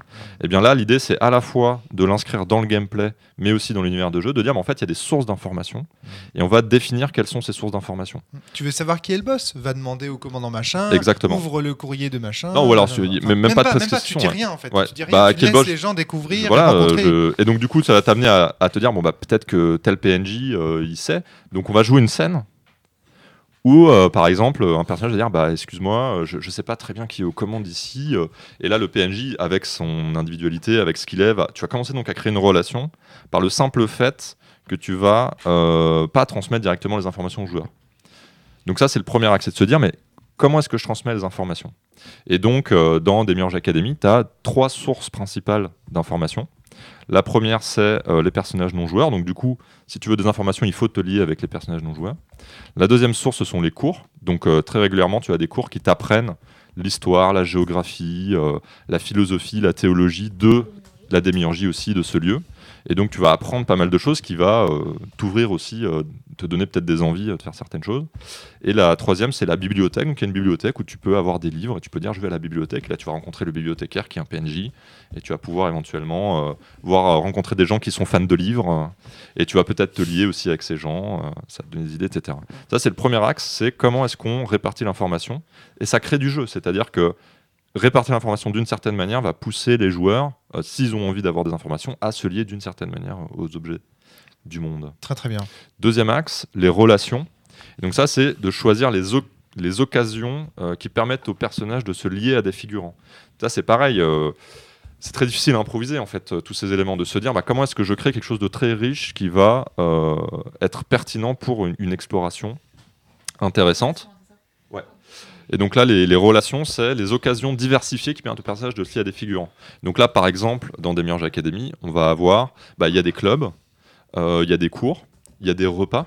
Et donc, avec euh, Céline, il y avait euh, cette question souvent, c'est, euh, bah, tu arrives dans la cantine euh, et euh, tu vois telle et telle et telle personne. Euh, je sais pas si tu veux euh, en dire deux mots, Céline ou pas, non, ça Céline, va non, non. Qu'est-ce qu'il y a? Pour- Non, c'est alors c'est quelque chose qui s'est mis en place au cours de la campagne. Je crois pas qu'on ait commencé euh, dès le début. Après, moi, dès le début, j'ai été voir beaucoup de personnages non joueurs. Ce qui a d'ailleurs fait une première partie qui a été très dense pour, euh, pour nous deux, où on est sorti épuisé d'avoir euh, d'avoir joué toutes ces, toutes ces relations. Mais sur, la, sur la fin, c'est vrai que Valentin me disait bon, bah, il y a machin et bidule qui t'ont invité à manger, avec qui tu vas manger le midi. Il fallait choisir, quoi. C'est-à-dire. euh, Ouais. Donc c'est des occasions quoi. Des occasions comme le repas, comme euh, les clubs, comme les cours, comme euh, ou même on, on propose euh, de faire une escapade de nuit. euh, Est-ce que donc ça il y a ça aussi je crois dans les trois royaumes. Donc voilà des occasions diversifiées euh, de manière à ce que euh, il y a, il y a- il y a des li- en fait les PNJ n'attendent pas. Ils sont ils sont pas euh, dans l'espace euh, dans le warp et on sait pas trop ce qu'ils font. Ils, ils font des choses en fait et tu peux de, de cette manière euh, nouer des relations. Alors pour préciser un peu là-dessus, en fait, il y a les, y a les deux, et c'est ça qui est assez intéressant. Il y a tous des événements, il y a une vie, il y a une autonomie des PNJ qui crée plein d'occasions, mais il y a aussi des moments donnés de, de, de, de- de- de temps libre dans lesquels on peut prendre l'initiative de se dire je vais aller voir tel PNJ activement. Donc il y a les deux en fait, et c'est assez cool et assez important cette alternance permanente qu'il y a entre euh, des propositions abondantes mais qu'on peut refuser et euh, le, choix permanent qu'on peut faire de prendre des initiatives ou de ne pas en prendre si on n'en a pas l'énergie ou l'envie ou l'i- ou l'idée ou l'inspiration. Et en fait, du coup, ça aide aussi vraiment à avoir une convergence permanente. C'est-à-dire qu'il y a plein de moments où, en tant que joueur, si on n'a pas d'idée évidente qui nous vient, on dit bon, bah là, le, personnage. euh, euh, se pose, prend, se, se pose chez lui, fait, fait pas grand chose. Et c'est vachement agréable d'alterner ça, ces instants de repos, de pas tout le temps se dire il faut que je choisisse pour qu'il se passe quelque chose, sinon la partie n'avance pas parce qu'il faudrait maintenir, il y, a- il y aurait un objectif de rythme ou quoi. Au contraire, on peut cinq fois de suite dire non merci, dans tel événement ça me branche pas, oh là je sais pas trop quoi faire, machin. Et la sixième fois où là on va avoir l'idée en mode ah oui je veux, je veux vraiment aller lui parler à lui maintenant parce que c'est vraiment important et tout, ça crée une, une importance et un, Un engagement. et un engagement et un poids qui est très très fort à ce moment-là. Euh, et aussi en termes de, de- et du point de vue des autres, joueurs, euh, MJ, euh, ou joueurs, euh, ça va leur communiquer l'importance du choix qu'on fait, l'im- l'importance de la relation qui est liée. Et ça fait que tout ce qu'on fait, on, rigolait un petit peu sur le choix du déjeuner, mais en fait, dans ce mode de jeu, peu à peu, ce qui est magique, c'est que tous les choix mineurs prennent une importance et une signification super forte en termes de, euh, de- d'opportunités, en de... Et en fait, il y a une liberté qui est très grande, mais on ne peut pas faire plusieurs choses en même temps, et donc il y a toujours ce, ce choix de prioriser telle ou telle chose, et comme il y a un- une logique crédible et que les personnages avancent de leur côté euh, dans leur identité, leurs enjeux, etc., euh, c'est pas genre, ah, euh, euh, je vais parler à, à, à machin, le B, j'irai lui parler demain et ça sera pareil. Non, demain il va me dire Oh, hier soir j'aurais bien aimé te parler aussi, mais, mais t'étais pas là. Donc les choses avancent là-dessus et c'est assez chouette d'avoir ces deux aspects-là en parallèle. Euh, Natacha. Euh, alors j'ai un peu un problème parce que j'ai un peu du mal à formuler ce que je voudrais formuler et en même temps et en plus j'ai un peu l'impression de foncer une porte ouverte. Euh, du coup, j'ai l'impression que dans le contrat social, il faut aussi que tous ces choix soient absolument euh, faisables et conscients. C'est-à-dire que tu peux pas, euh, tu peux pas ne pas savoir que tu étais en retard ou ne pas savoir que tu as été absent pour quelqu'un, quoi. C'est très intéressant, je trouve, ce que dit Natacha là. C'est-à-dire que dans la vie, enfin, je suis désolé parce que. Je voudrais pas faire croire qu'on compare la vie et le jeu de rôle. Évidemment, ça n'a rien à voir et on n'est pas là pour faire du jeu de rôle comme dans la vie, etc. Mais dans la vie, c'est vrai que parfois, il nous arrive de faire des choix de façon inconsciente. Euh, Par exemple, on dit quelque chose et puis c'est mal pris par quelqu'un dont on ne s'attendait pas que ce soit le cas. Et là, ça donne l'impression à vous écouter que dans ce type de... En fait, on se rapproche d'une forme de réalisme, clairement. Euh, Ouais, c'est l'enjeu. ouais. mais il y a ça qui manque, quoi. Et, et du Euh, coup, ça... J'ai moi, j'ai l'im- j'ai l'impression que ça Il peut. n'y a pas une forme de solipsisme qui se dégage de ce genre de jeu. Alors je vois pas pourquoi. Ah, bah, parce que... euh, Alors, alors bah si, dit Bah, Natacha. que- bah, comme dans tous les jeux à deux, en fait. Ah si, absolument Ah, aussi. si. Alors, faut expliquer ce que c'est que le solipsisme. C'est le fait d'avoir ce sentiment d'être seul à exister dans le monde. Hein, c'est un sentiment, le solipsisme. Sentiment d'être le seul existant et que dans le fond, tous les, toutes les Que autres le monde n'existe que parce que tu le perçois, en fait. Exactement, ouais.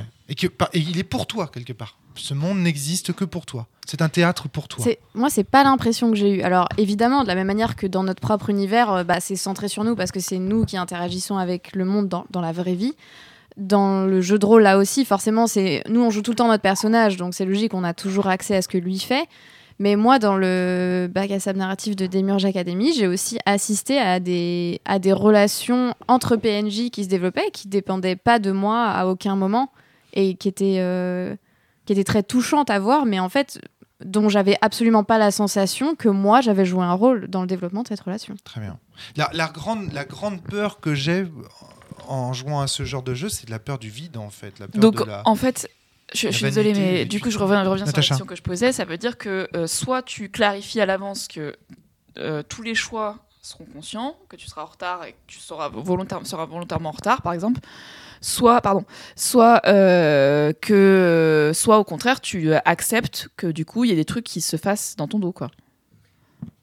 Ah, Bah, j'ai un peu l'impression qu'il y a les deux. C'est-à-dire qu'il y a des moments où peut-être je vais avoir un choix et Valentin va me dire si tu fais ça, tu seras en retard.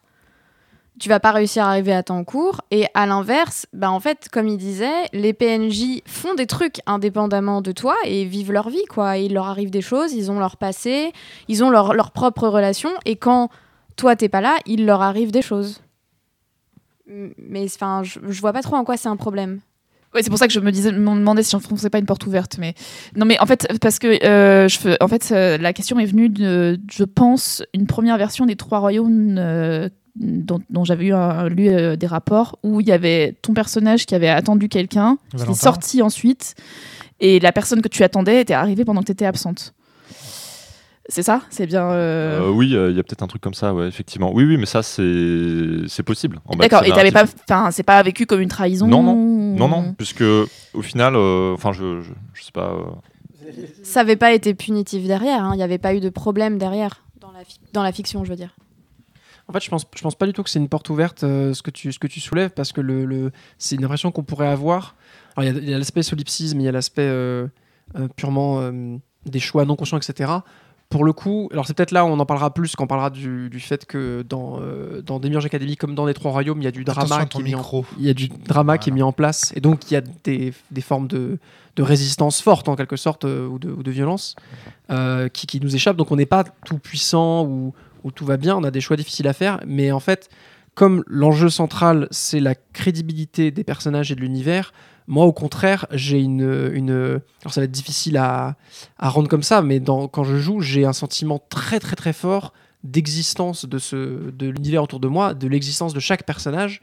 Et vraiment, dans ma réflexion, je me dis vraiment euh, comment je fais pour euh, aider Dongjo à faire face aux responsabilités avec sa famille, comment je fais pour, euh, euh, pour aider ma sœur euh, à- avec ses- sa relation avec, euh, avec Wingsue, comment je fais pour ça? Et je me dis vraiment, ces gens existent. Je me dis Dongjo, là, il est en train de partir en couille. Donc Je me ça, dis, c'est vraiment l'inverse du solipsisme. Ah, vraiment à fond, en fait. Parce que dans le solipsisme, il y a l'idée que c'est un théâtre d'illusions. Parce qu'en fait, comme il n'y a pas de panneaux Non, indicateurs forts Natacha? qui sont plantés pour Attends. toi, je, je- je suis désolée, mais alors moi, c'est ce que j'appelle la superstition du personnage. C'est comme quand les- mes élèves essayent de psychologiser les personnages d'un roman en disant oui, mais non, il peut pas penser ça. Bah, en fait, ils pensent que l'auteur euh, a inscrit sur le papier. Je suis désolée, mais il y a pas, tu peux pas euh, mm, y prêter des. Mais casse pas mon rêve, ok. Bah, non, mais je sais, c'est terrible, hein, mais euh, Non, évidemment que c'est une illusion, mais, mais, on, mais on s'en fiche en fait. Oui, d'accord, mais En du fait, coup, ce qui compte, c'est qu'il te dit j'ai le sentiment d'y croire. C'est ça, mais peux- dans le, vas enfin moi, moi c'est très important pour moi aussi dans le temps où je lis le roman ou dans le temps où je euh, je, je joue dans la partie. Mais il n'empêche que c'est du solipsisme. Je, enfin, Oui, oui, bien sûr, mais euh, ce qui compte dans le solipsisme, encore une fois, Natacha, c'est ce sentiment. C'est-à-dire qu'en fait, on est dans un sentiment. C'est-à-dire, le solipsiste, il, se sent seul. Voilà le, nœud. Alors que là, ce que nous dit Antoine, c'est que dans le bac à sable narratif, il a au contraire le, le sentiment d'une tangibilité. Et le monde est tangible, ce n'est pas une illusion, ce n'est pas un théâtre. Il est vraiment euh, au centre du truc. Donc, Et le moi, j'ai- sentiment. moi, j'ai le même sentiment dans Demiurge Academy. Voilà. Donc, ce sentiment semble quand même être éloigné du sentiment solipsiste. Euh, Fabien, je t'en prie. Oui, je voulais de- de- répondre deux choses par rapport à ça. Euh, il y a quelque chose que Valentin n'a pas encore parlé. Alors, je ne sais pas si c'est si c'est spécifique au bac à sable narratif ou pas, mais euh, il y a quand même des gros événements dramatiques qui viennent euh, de souffrance dans, dans l'histoire, qui où euh, il, il balance des balises au, dé- au- au début, et puis d'un seul coup, pam, ça te tombe euh, sur le coin de la gueule. Euh, c'est ça aussi qui empêche cette sensation de vide. voilà, exactement. Et donc, Souffre, et euh, il y, la y a de la souffrance pour les PNJ, donc c'est difficile de. Ou alors, tu es, un, t'es un- t'es un- un gros sociopathe et tu sais pas ce que c'est que l'empathie, mais pour ceux. En fait, euh, au-delà du drame, euh, il y a ce que moi ce que j'appelle les micro-problèmes. C'est plutôt que euh, les personnages ont euh, tous euh, des, des. En fait, ils ont une vie riche, euh, ou en tout cas euh, euh, construite, avec, ok, ils ont leurs enjeux, ils ont leurs problèmes, ça peut être plus ou moins dramatique. Mais effectivement, quand un PNJ, il lui arrive des trucs indépendamment de la volonté du joueur, il y a vraiment ce, sentiment de, ok, il, existe en dehors de moi, c'est-à-dire, oui, il a essayé de, faire ceci ou cela, moi je suis pas intervenu, il s'est passé donc des choses. Tu sais à quoi ça me fait penser niveau, ouais. Mm. Ça- pardon. Et je voulais te dire un deuxième truc, c'est que j'aimerais bien qu'on revienne sur ces histoires d'axes de campagne. Je sais pas si on avait terminé. Non, On avait non, quand- non, non, on poursuit là. on est dans les relations, quoi, relations On euh, interpersonnelles. Ok. On développe, t'inquiète, on va pas, on va pas perdre le plan de, de Valentin. Tu sais à quoi ça me fait penser? Ça me fait penser à cette espèce d'opposition qu'il y a entre les grandes aventures et euh, ça me fait penser en fait à le, ce Pixar là-haut, où à la fin il y a ce, il y a ce journal où il y a toutes des photos en fait de leur vie de couple et on dit quelle aventure. Et il y a un côté comme ça dans le bac à sable narratif, ou en tout cas j'ai l'impression que c'est ça que tu essayes d'émuler, c'est-à-dire dire la grande aventure n'est pas forcément dans les grands événements. La grande fait, oui. aventure, elle est dans ce petit quotidien, dans ces petits problèmes, dans ces, dans ces petits instants de la vie, en fait. Et euh, on va retrouver de l'épique quelque part dans le moment où tu vas dire à la personne Je ne vais pas manger avec toi, je vais Ouais. manger avec toi. Et tu vois, et quelque part, mais oui, mais c'est c'est notre quotidien, c'est notre, c'est l'aventure euh, euh, quotidienne. J'ai l'impression que c'est un peu ça que cet axe Ouais. euh, donne, donne à mettre en valeur, enfin met en valeur. Ouais, tout à fait. hein. Et là, on est loin du solipsisme, parce que du coup, il n'y a pas un grand monde dont on se sent euh, éloigné.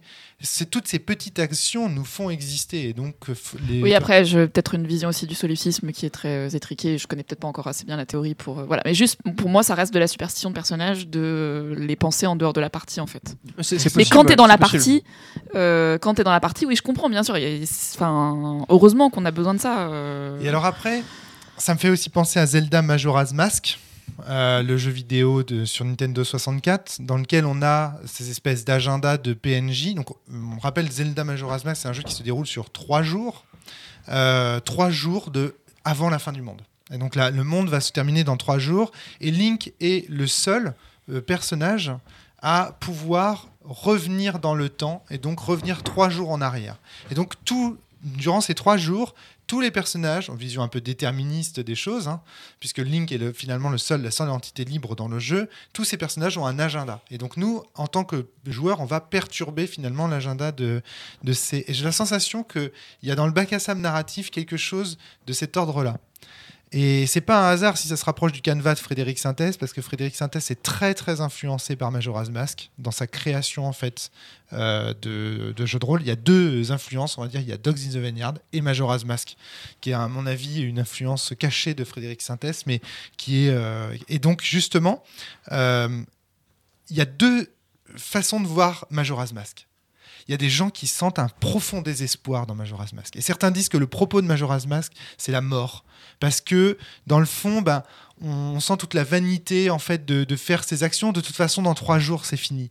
Et puis, à l'inverse, il y a des gens qui, au contraire, disent non. Majora's Mask, au contraire, c'est la force de, de, la, de, de, de nos liens, c'est la force de, tu vois, de, de, de no- notre impact sur le, sur le monde. Et donc, on retrouve une espèce de dialogue entre la liberté et le déterminisme, entre le, tu vois, dans, dans, dans ces Ouais. petits événements, tu vois. Et c'est des tout petits événements, quoi. Dans Majora's Mask, tu vas aider un couple à se marier. Alors ça, c'est un grand, éve- c'est le plus grand événement du jeu. Mais il y en a d'autres, c'est tu vas aider un, un petit garçon à se réconcilier avec euh, les potes avec qui il joue d'habitude dans la cour de récré. Ouais. Euh, plein de petits trucs comme ça. Et ça rend le jeu, mais d'une puissance. Mais c'est-à-dire qu'à travers tous ces petits enjeux du quotidien, aussi parce que c'est la fin du monde. Et là, c'est là qu'on retrouve un grand événement qui vient chapeauter le tout. Mais ça rend le, le jeu extrêmement puissant. Et, euh, et voilà, je pense que Ouais. il y a un peu de tout ça dans le Il y a un à peu de tout ça, et puis aussi le côté euh, au niveau des relations avec les, les PNJ. Moi, je suis souvent assez frustré par le fait qu'on on va pas en profondeur dans On les. traverse. Voilà, on ne fait ça. que traverser. C'est les- ça. Ah. Euh, et en fait, on va avoir des relations très fonctionnelles en fait avec les PNJ. C'est-à-dire, euh, il Tu y a un problème. info, Voilà. Tu m'apportes ton épée, tu m'apportes ton bouclier. Ah, t'as un problème. Ah oui, on va, on va s'associer pour euh, faire ce, voilà, ce putsch politique, etc. Mais en fait, euh, la relation est très très peu euh, creusée en profondeur, Ouais. ce que permet le backstab narratif pour le coup. Et dans la, vie, vraiment y alors que aller, dans quoi. la vie, c'est le cas, tu vois. Bien on sûr. a des relations profondes, au sens où elles sont justement détaillées, précises, Ouais. etc. Et il y, a un- il y a un écueil, en fait, euh, qui, est, qui est- qui est dangereux dans ce truc-là, c'est que parfois la vie, elle peut être ennuyeuse aussi. parfois on n'a pas les relations qu'on voudrait avoir, etc. Ouais. Alors est-ce que le bac à sable narratif, parfois, il est ennuyeux? Est-ce que... Alors, pour, euh, pour euh, pallier à ça, euh, moi, l'idée, c'est de dire, de choisir un univers qui est différent de la vie quotidienne des joueurs. D'accord. Donc, du coup, l'idée, c'est de se dire, bah, ok, euh, être étudiant dans euh, une académie où, en fait, il y a des pouvoirs démiurgiques et que ça a plein de conséquences, je fais le pari que ça va être cool et qu'on ne s'ennuiera pas. Ok. Euh, moi, je ne m'ennuie pas du tout en tant que meneur. Après, il faudra demander aux joueurs est-ce que vous avez ressenti de l'ennui en backstab narratif? Moi, je m'ennuie pas du tout en tant que joueuse sur, sur aucune des parties qu'on a faites. euh, c'est vraiment pas quelque chose que j'ai vécu dans notre campagne. Moi, je demande à y jouer. hein, Euh, pour ma part non plus, pas du tout. Et même en allant plus loin, alors qu'on est deux, euh, deux joueurs et qu'il y a des longues séquences où bah, c'est l'autre joueuse qui explore le bac à sable de son côté avec son personnage, qui, parce qu'on a no- notre liberté à tous les deux, fait pas les mêmes choix de relations, etc. Bah, pendant longtemps, il y a la moitié des scènes. euh, qui, bon, un peu moins parce qu'on a aussi des scènes à deux, mais il y a la moitié des scènes grosso modo avec elle et où j'écoute juste et où je m'ennuie pas du tout euh, parce que même ça c'est intéressant à suivre à écouter, notamment pour avoir un, une- un aperçu du bac à sable sous un autre, angle. En fait, il y a des personnages que mon personnage à moi ne va n'a aucun lien avec, Ouais. et du coup, à travers le regard du père du personnage de ma sœur, je les connais un peu quand même, et ça me donne des éléments intéressants euh, pour jouer d'autres choses à côté. Donc non, on s'ennuie pas, même avec euh, le, le- même quand on joue pas en fait. T'es d'accord avec ça, Natacha? Je te sens sceptique, moi. J'ai jamais été joueuse en fait. Donc, Ah, euh, d'accord, je- ok. Donc, t'es comme moi, en fait. Oui, c'est vrai, je viens pour poser des questions et dire de la merde. Eh ben, tiens, bien- bienvenue dans les micros de la cellule. euh. Moi, c'est ce que je fais depuis 12 saisons. euh, voilà. Yes. Mais donc, tu vois, pour, pour ne pas s'ennuyer, l'idée c'est que ce soit très riche. L'idée c'est qu'il y ait plein de choses à faire en fait. sûr, ouais. Et Mais- donc, ça, c'est. euh, un sens particulier du mot richesse. Ouais. Ah, ouais, le- allez, le- faut bien sûr, il est, il est euh, dans, ce contexte-là, Voilà. c'est plein de petits problèmes, plein de petites opportunités. Voilà. Et l'idée aussi, c'est de d'éclater tous les panneaux indicateurs en fait. L'axe suivant. Ouais. Oui, on va passer à l'action. Donc l'axe suivant, euh, c'est la place sociale. Ch- euh, donc l'idée, donc pour encore, euh, voilà, ça, c'est choisir. Donc, Antoine dit ah oui, c'est vrai, choisir ce qui peut permettre au personnage de se forger une place ou une autre dans la communauté. Donc l'idée, c'est de se dire bah ok, euh, vous arrivez, vous êtes nouveau. Euh, et votre place sociale pour l'instant c'est petit nouveau, Ouais. mais euh, il y a euh, des possibilités de progression. Et donc, dans euh, Demiurge Academy, on peut euh, devenir chef de club, on peut euh, devenir premier de la classe, on peut euh, ceci, cela, etc. Donc, peut-être dans les trois royaumes, c'est encore plus fort. Ah bah, en Trois Royaumes, c'est vachement présent parce qu'on est dans une société où le- les enjeux sociaux et la hiérarchie est au cœur de tout. Et donc, c'est super intéressant d'explorer des relations avec le fils aîné du clan majeur local et à côté d'explorer une relation avec euh, le gamin orphelin qui s'occupe des chevaux.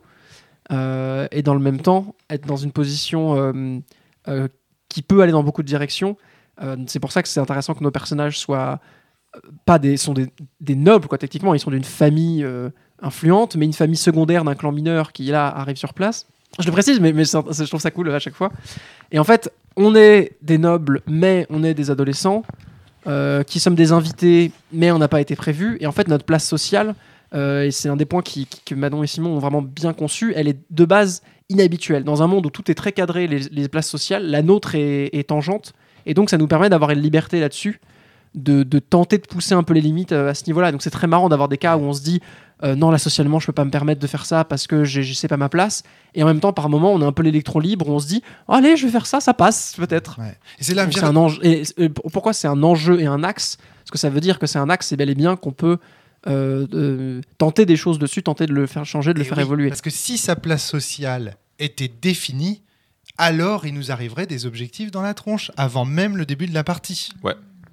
Donc du coup, il est important que cette place sociale soit floue ou Donc, soit du coup, voilà, euh, et, et possiblement objet d'enjeu. Et en fait, on peut aussi s'en foutre, comme d'habitude. Ou à égalité avec les autres, dans le cadre Ouais, d'une école, par exemple. Si Voilà. nouvelle arrivant dans une école. euh, Il y a Encore aussi- que dans une école, c'est déjà limite parce que tu as un règlement à respecter. Donc t'as presque, mais c'est pas un des Oui, oui, objectifs, tu peux- un règlement. oui, mais j'ai l'impression que dans le ça bac à peut. narratif, tu pourrais te dire bah fuck le règlement quoi. Enfin, Oui, tout à fait. En plus, oui, tout à fait. Ce que, font de- ce que ne manque pas d'ailleurs de faire Harry et Ron euh, et Hermione. Bon, Hermione un peu moins. Mais ça marche Harry, très bien avec la littérature du pensionnat. hein, Tout à euh. fait, tout à fait, Natacha. Valentin. Euh, autre axe intéressant, c'est celui de la vie quotidienne. Et donc, je parle de choisir les opportunités pour les personnages, de rendre la vie quotidienne plus agréable. Et donc là, c'est vraiment, moi, c'est vraiment un terrain de jeu que j'adore quand je construis un bac narratif. Donc, si je résume, il y a comment est-ce qu'on accède aux informations et quelles sont ces informations, qui sont les PNJ, euh, et euh, leurs occupations et ce qu'ils font. La place sociale du personnage euh, est objet d'enjeu et la vie quotidienne. Et là, moi, je me, donne à cœur joie. Il y a plein de salles un peu poussiéreuses et en bordel, des jardins un petit peu en friche. Le cuisinier qui est un petit peu surbooké et c'est difficile pour lui. et donc, le, la fête, euh, la fête euh, de l'école où euh, bon bah c'est difficile de bien décorer parce qu'il n'y a pas forcément la main d'œuvre, etc., etc. Donc en fait, il y a plein, plein, plein de et ça, ça passe dans les descriptions, mais même sans y penser quelque part. Et ça peut donner vraiment. alors ça, c'est le, côté le plus intime et le plus le plus bas niveau, j'ai envie de dire, du backstab narratif dans le sens, c'est des enjeux qui sont vraiment très faibles, vraiment très très faibles. De, bah, je vais passer un coup de balai. mais une fois que tu l'as fait, tu peux avoir euh, des, des- des opportunités de jeu qui se créent derrière, euh, qui vont, euh, qui vont donner un, un jeu intéressant. Je sais pas s'il y en a trop de ça dans les trois royaumes. Bah, beaucoup en fait, parce qu'on passe beaucoup.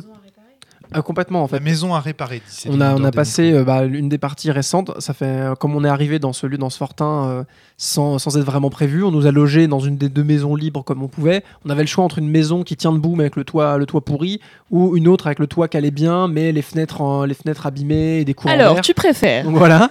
Et du coup, on a choisi celle où il y avait que le toit euh, qui, était, qui était un peu problématique. Et du coup, depuis que notre arrivée, c'était vraiment un objectif qu'on s'est fixé de se dire on va aménager notre chez nous, on va l'améliorer. Et donc, on a à un moment donné rassemblé plein de PNJ avec qui on avait créé des liens pour nous donner un coup de main pour passer une après-midi atelier euh, toiture et menuiserie. Quoi.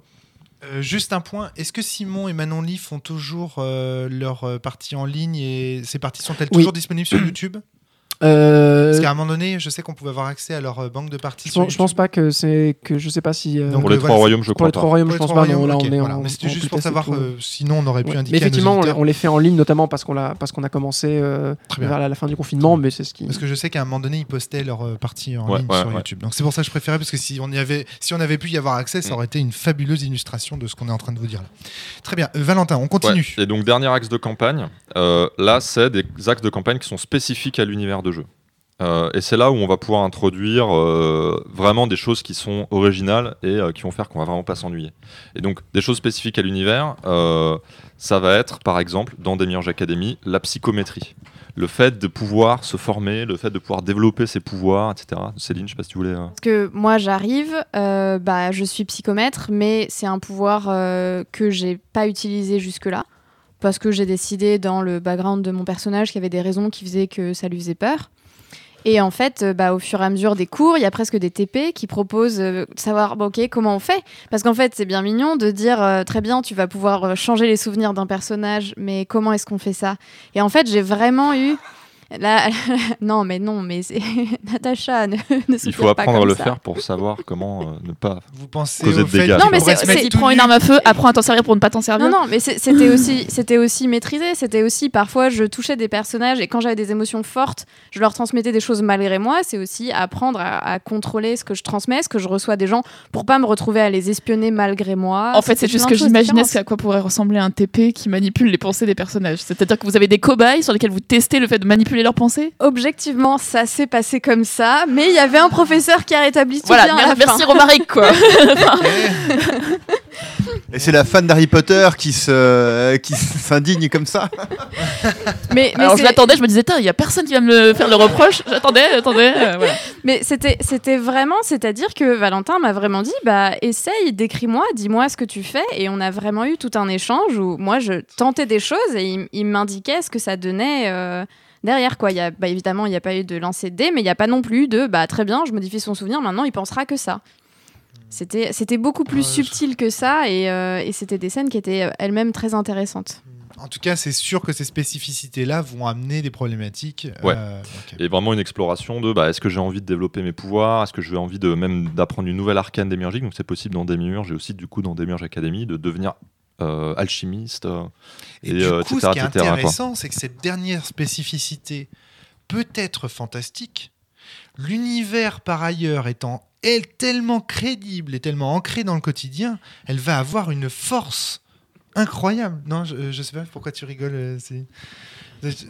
Je- Parce que- Non, je, je rigole parce que bah, moi, ma, ma spécificité, on va dire, c'est la microbiologie. Et en fait, l'existence de la démiurgie modifie un certain nombre de choses, y compris dans la biologie et dans la microbiologie.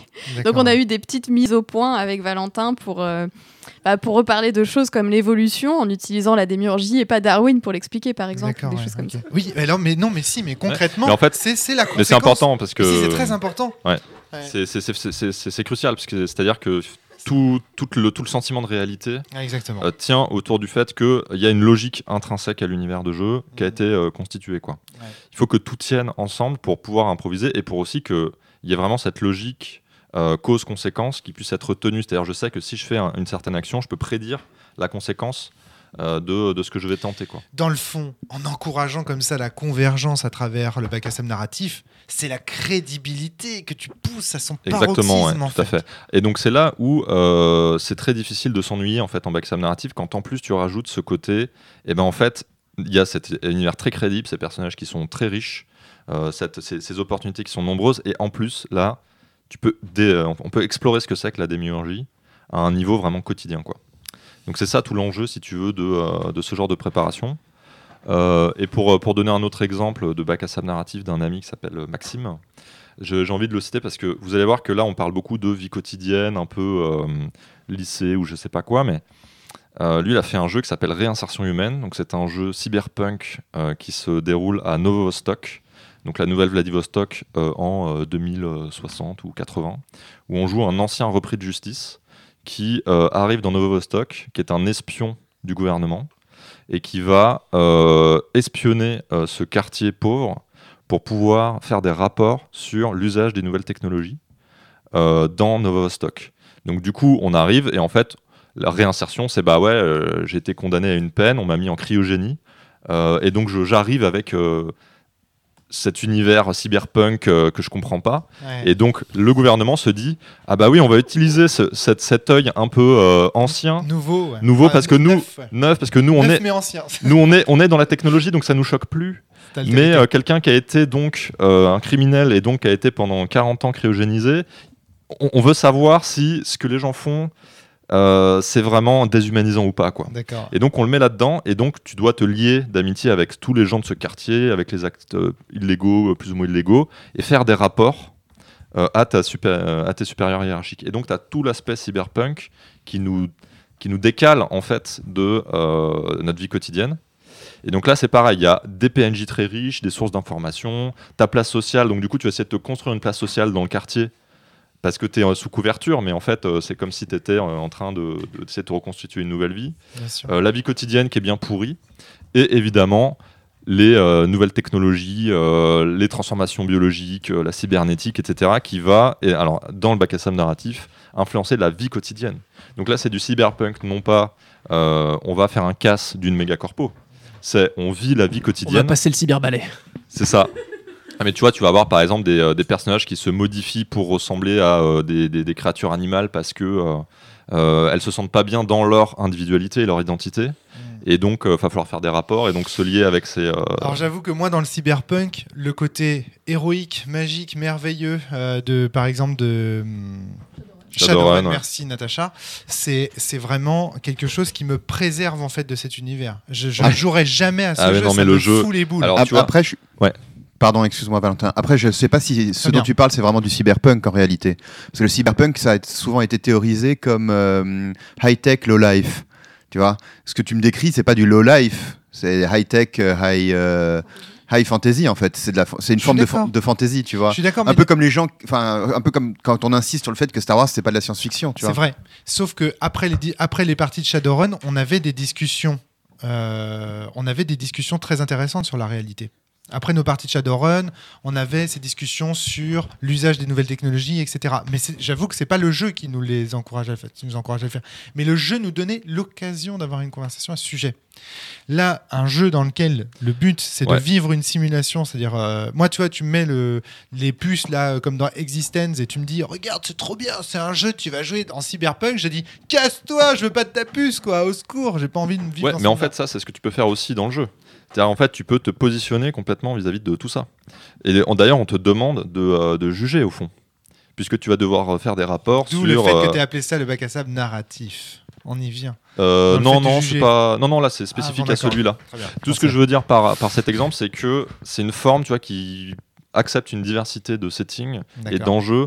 Et donc là, le- l'exploration de ce euh, quartier pauvre, euh, bien éclaté, punk, euh, cyber, Ouais. n'a rien à voir avec euh, l'exploration d'une, euh, d'un lycée euh, pour euh, Évidemment. adolescents évidemment. avec des pouvoirs magiques. Quoi. Donc c'est un peu. Ce qui est marrant, c'est que cette dernier axe, il paraît, c'est vraiment, ça paraît l'axe central, mais non. Enfin, En fait, c'est, plus le, le, le dernier emballage Ouais. qui va euh, à fond euh, Bah, il va typer. teinter tout le reste. ouais, quoi. ouais. Il va teinter tout le reste, c'est clair. Euh, mais euh, toute la dynamique de jeu ne repose pas sur lui. Mmh, Euh, en fait, toutes les couches que j'ai que j'ai indiquées sont vraiment importantes pour créer une dynamique de jeu qui est vraiment intéressante. Effectivement, très très bien. Donc voilà les, les différents axes. Donc ça, c'est les trucs qu'on doit préparer quand on fait un bac à narratif. On va préparer tout ça, un lieu, une localité avec des PNJ, des lieux, des machins, des, l'influence de ce qui est spécifique dans cet univers. Donc ça, ça demande beaucoup de travail, effectivement. Et à la fin, donc la question, c'est comment développer de manière pertinente tout ça. Et donc j'ai une petite liste de conseils que je vais vous, que je vais vous lister. Donc l'idée, c'est que déjà aucun élément ne prenne la forme d'une incitation évidente. Donc tout, tout ce qu'on qu'on appelle un panneau de panneau. indicateur, voilà, ça faut vraiment les, les- les brûler. euh, de manière à ce que euh, aucun élément aussi ne contraint les joueurs à y réagir. Donc faut pas dire bah là il y a la, la police qui débarque euh, et qui met ton, ton appart sans dessus dessous. Qu'est-ce que tu fais? Ça c'est interdit en vexam narratif. Faire en sorte que les joueurs aient la possibilité d'aborder l'ensemble des actes de campagne le plus rapidement possible. Donc Attends, euh, j'ai pas, compris. faire, euh, faire en sorte que les joueurs aient la possibilité d'aborder l'ensemble des axes, axes de campagne, le plus rapidement possible. Donc vraiment de pouvoir présenter très vite euh, les différentes opportunités de jeu. Mhm. Euh, et donc ancrer dans, dans un lieu cent- euh, concentré et sur le temps court les différents axes de campagne et les éléments de ceci. Très donc bien. vraiment on va jouer euh, journée après journée, avoir un planning typique d'une journée, quel est le planning des, des- des- des occupants et quelle est la disposition géographique des, des éléments. Ouais, Natacha tu as parlé de ça, en fait, ça- je me suis dit, c'est marrant, ça ressemble. euh, je suis désolée, hein, je, je prêche pour ma paroisse, tout ça, des formations professionnelles. Ah, tu, tu crois pas si bien dire. Ça, ça ressemble beaucoup à hum, l'unité de temps de lieu d'action de la tragédie euh, Ouais. classique. Ouais. Euh, il faut que tout soit concentré pour que tout soit cohérent. Alors c'est vrai, je- j'éclate juste, euh, juste l'unité d'action quoi. Ah bah hum, si parce qu'en fait même si c'est euh, même si c'est des micro problèmes multiples, ça reste des micro problèmes multiples de des personnages de un enfin en fait parce que c'est un seul lieu et parce que c'est Ouais. des personnages qui ont au moins un gros point en commun qui est par exemple leur inscription à la- à l'académie. Ouais. Euh, ça reste quand même euh, Ok, mais certaine manière. euh, C'est un petit, je suis d'accord avec Ouais. toi, c'est un petit peu euh, déformé, euh, Mhm. c'est un peu tiré sur le, sur le, par les cheveux, tiré sur la corde de, de la théorie, mais quand même, enfin, Ouais, il y a pas, y a pas euh, Voldemort derrière euh, qui euh, qui va, euh, qui fait ses plans dans son coin en dehors de l'école, tu vois. Mm, mm. Voilà, donc, et le, le dernier, c'est vraiment de, faire mi- de mixer tout ça, c'est-à-dire s'assurer de la logique d'ensemble, que vraiment ça fait sens pour le meneur, mais ça c'est super important.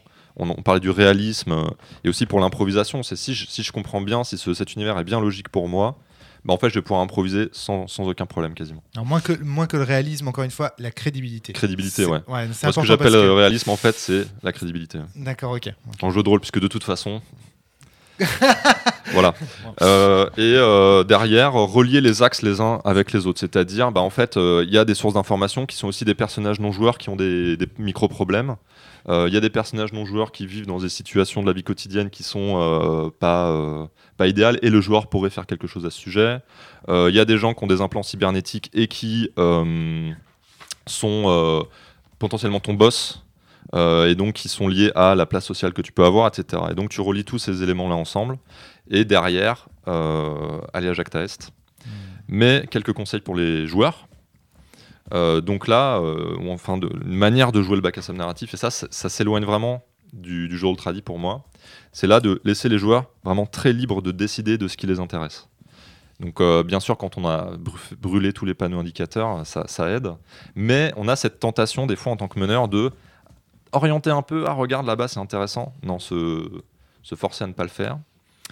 Et puis, bien se dire que le quotidien, je, sais, je, je te sens très sceptique, mais en fait, Ah non, non, non, non, Ouais. non, non, non, non. c'est vraiment le quotidien, c'est un intérêt. Ah non, tu m'as convaincu, là, hein. c'est Ah c'est l'intérêt central du, euh, central du jeu. Et en fait, ce qui va émerger quand le drame va arriver, parce que ce qui est, ce qui est très intéressant aussi, c'est qu'il peut y avoir de l'épique à un moment. Ah oui, ah non, non, mais C'est-à-dire que le drame peut arriver, par exemple, euh, la police débarque dans le quartier euh, de Novostock, Mm. et vraiment euh, le, le- le mur, et, euh, Mm. et en fait c'est la révolution. Mais là, quand tu auras joué tes 10 parties, où tu t'es lié vraiment très intimement avec tous les personnages, et que là maintenant la police débarque, et ben je peux te dire que euh. Ouais. ça n'a pas le même effet en fait. Non, non, mais il y a, y a- moi j'ai plein de fictions, de références euh, qui sont comme ça. hein. Je t'ai parlé de là-haut tout à l'heure, mais on pourrait aussi citer des trucs comme Lady Oscar, par exemple, dans lequel on, on est en fait, on suit le quotidien euh, d'un personnage très particulier à une époque, tu vois, où justement les problématiques de genre sont pas les mêmes. Ouais. Et euh, à un moment donné, il y a la Révolution française quand même. Ouais.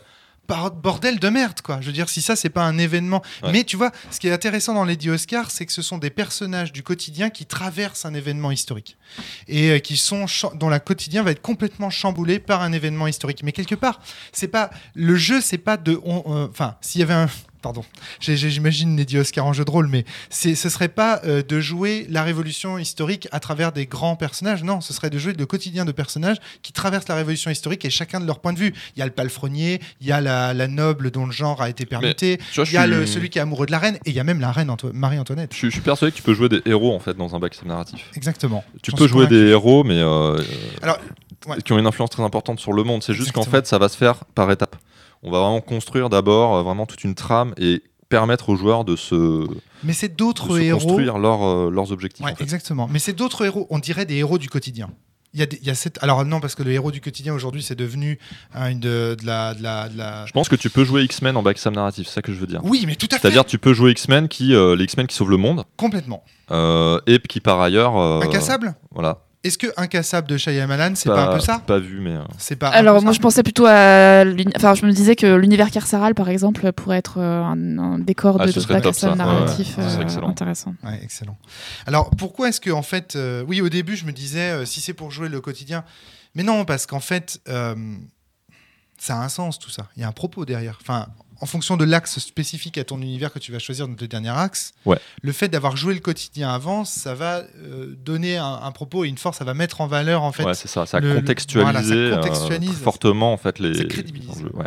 Donc ça, pas de problème et je vois très très bien euh, ce que tu veux faire. On est loin de ma crainte initiale qui était Ok, on va faire un jeu de rôle dans lequel on vit le quotidien et euh, des trucs chiants du quotidien. Ouais, Dans, le, co- dans le quotidien, il y a des fois. Néant s'ennuie. papillon, euh, ça pourrait être un, un bac à sable narratif quelque part, je pense. Oui, alors et justement, c'est là où je voulais en venir, Valentin. Pourquoi est-ce que tu prêches un convaincu en fait? C'est parce que moi, j'ai évolué lentement de cette forme de jeu de rôle traditionnel à travers Sens Renaissance jusqu'à une forme de bac à sable narratif qui n'est pas encore présente dans Sens et qui n'est surtout pas présente dans Vademecum, puisque là on a vraiment... En fait, si tu veux, dans Vademecum, j'ai voulu terminer le jeu de rôle de mon enfance, c'est-à-dire euh, quelque part de créer le script parfait et absolu euh, du jeu machin.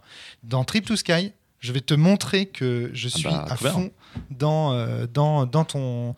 Pas encore, hein, totalement. Je suis pas- C'est pas un bac à sable narratif, un Trip to Sky. Pas encore totalement. Mais je suis cette voie-là aussi. Donc, tu, je pense que tu craignais euh, que je réagisse euh, à Non, non, cela euh, de façon négative c'est et pas aussi- du tout en C'est fait. aussi hein. une réaction souvent quand je quand, quand j'explique un peu le principe, les gens se disent bah on va se faire chier en fait. Puis tu sais quand même que j'adore la convergence. oui, enfin, oui, tout à fait. Je, je suis comme toi. Enfin, je... Évidemment qu'on va arriver à, ces- à- Enfin, que je vais arriver aux mêmes conclusions de toi dans 10 ans. Tu as, un peu d'avance là, je pense. Mais évidemment, parce que j'aime la convergence aussi. Tous mes jeux ne parlent que de la convergence. Quand dans ce sens je dis le joueur et son personnage doivent tendre à être la même entité, c'est quand même la preuve d'un, c'est un cri d'amour vers la convergence. Ouais, tout à fait. Donc euh, c'est sûr. Mais là, je pense que tu as, ouais, pris, pris de l'avance, là, je pense, avec le bac à sable narratif. Euh, mais en fait, je suis en train de découvrir que Trip to Sky est un, serait un prototype de ça. C'est-à-dire qu'il y a encore un peu de, de- une dimension tri, euh, euh, j'allais dire, Ouais. dans Trip to Sky. J'ai l'impression qu'il y a un peu des, des objectifs euh, extérieurs. Enfin, on- Voilà, on, va pas même. construire les objectifs en jouant quoi. Bah, Alors euh, peut-être. ouais. C'est-à-dire qu'en fait, je demande aux joueurs de les choisir en amont, mais dans le fond, ils vont exploser en plein vol Ouais. et ils vont s'en choisir d'autres. Mm. Mais euh, Et ça, c'est intéressant parce que typiquement, ce qui, ce qui, ça qui a un peu ce côté-là, la création de personnages, c'est quelque chose qu'on est obligé de faire pour commencer euh, sans être une page vide. Mais en fait, ce qui est assez marrant, c'est que très vite, à chaque fois qu'on est dans des situations ou en backgammon narratif où on doit faire appel à quelque chose qui est de l'ordre de la création de personnages, Ouais. ça crée une parenthèse un peu étrange où on est en mode ah oui c'est vrai que j'avais mis j'avais Ouais. imaginé ces trucs là mais en fait non. je les ai imaginés comme un point de départ mais à ce moment-là j'étais pas attaché à ces trucs là Exactement. réellement et après ce que tu as vraiment vécu au quotidien dans le bac à sable tu t'y es attaché euh, réellement euh, sincèrement du coup c'est assez rigolo à chaque fois d'avoir ces, ces retours nécessaires euh, C'est pour ça qu'en fait, auteur, euh, en fait, moi je vais m'adresser vraiment Valentin. aux joueurs et pas aux personnages. Ouais. Euh, et je. Bon, c'est un- un- je sais pas, je suis pas encore euh, fixé sur, sur la question, mais je pense que la page blanche, c'est un très bon personnage de backstab narratif. Oui, tout à fait. Et donc, par exemple, dans euh, Réinsertion humaine, le fait que ton passé soit mort et enterré depuis longtemps euh, fait que. euh, mais je, je vois euh, Fabien s'emparer du micro, euh, t'es peut-être pas d'accord, non? Et ben moi, un problème que j'avais eu quand on avait, parce que un truc que j'ai pas dit, c'est que j'avais joué une partie de Demiurge Academy que j'avais trouvé très cool à plein de, à plein de niveaux, euh, qui m'avait beaucoup appris sur moi-même aussi. Enfin bon, c'est vachement chouette. Mais Mais j'avais un gros problème qui est que euh, moi, ce qui m'intéressait, c'était les romances, hein, parce que j'ai fondamentalement une midinette à l'intérieur de moi. Elle a de la place. Euh, et et- et- et- et l'avantage, c'est que et le truc, le, enfin, le, le- le problème qu'il y avait là, là derrière, c'est que le personnage était complètement vide, ce qui fait que je comprenais pas pourquoi. euh, Enfin, je comprenais pourquoi moi j'étais attiré par tel personnage, mais je ne comprenais pas pourquoi euh, le, PNJ était attiré par le mien. Ce, que ce qui est un problème que j'ai dans les dating games aussi, où euh, dans les dating games, c'est aussi une, une, une- page blanche ou presque le, le, personnage que tu joues. Et le problème, c'est que je trouve ça un peu malaisant, c'est-à-dire que j'ai l'impression que euh, ces personnages secondaires, ils tombent amoureux ou amoureuses de moi parce que parce que je suis le, le, le, le, protagoniste quoi et que et, et, et ça me ça te dérange. ouais. ouais je trouvais ça malaisant tu vois enfin c'est une relation euh, c'est une relation très asymétrique Natacha, Bah, Antoine ça, c'est le problème du jeu à deux, encore une fois. S'il y a plusieurs euh, protagonistes autour de la table, euh, ils auront le choix, les PNJ, en fait. c'est pas ce que je dis c'est pas ce que je dis ce que je dis c'est le problème c'est euh, c'est le fait d'avoir un personnage qui est, qui est, qui est blanc vas-y vas-y Rob en fait, le fait, le problème, c'est que tu te joues toi-même. C'est-à-dire qu'en fait, en laissant le personnage se remplir, il va le se remplir de quoi? Bah de Fabien.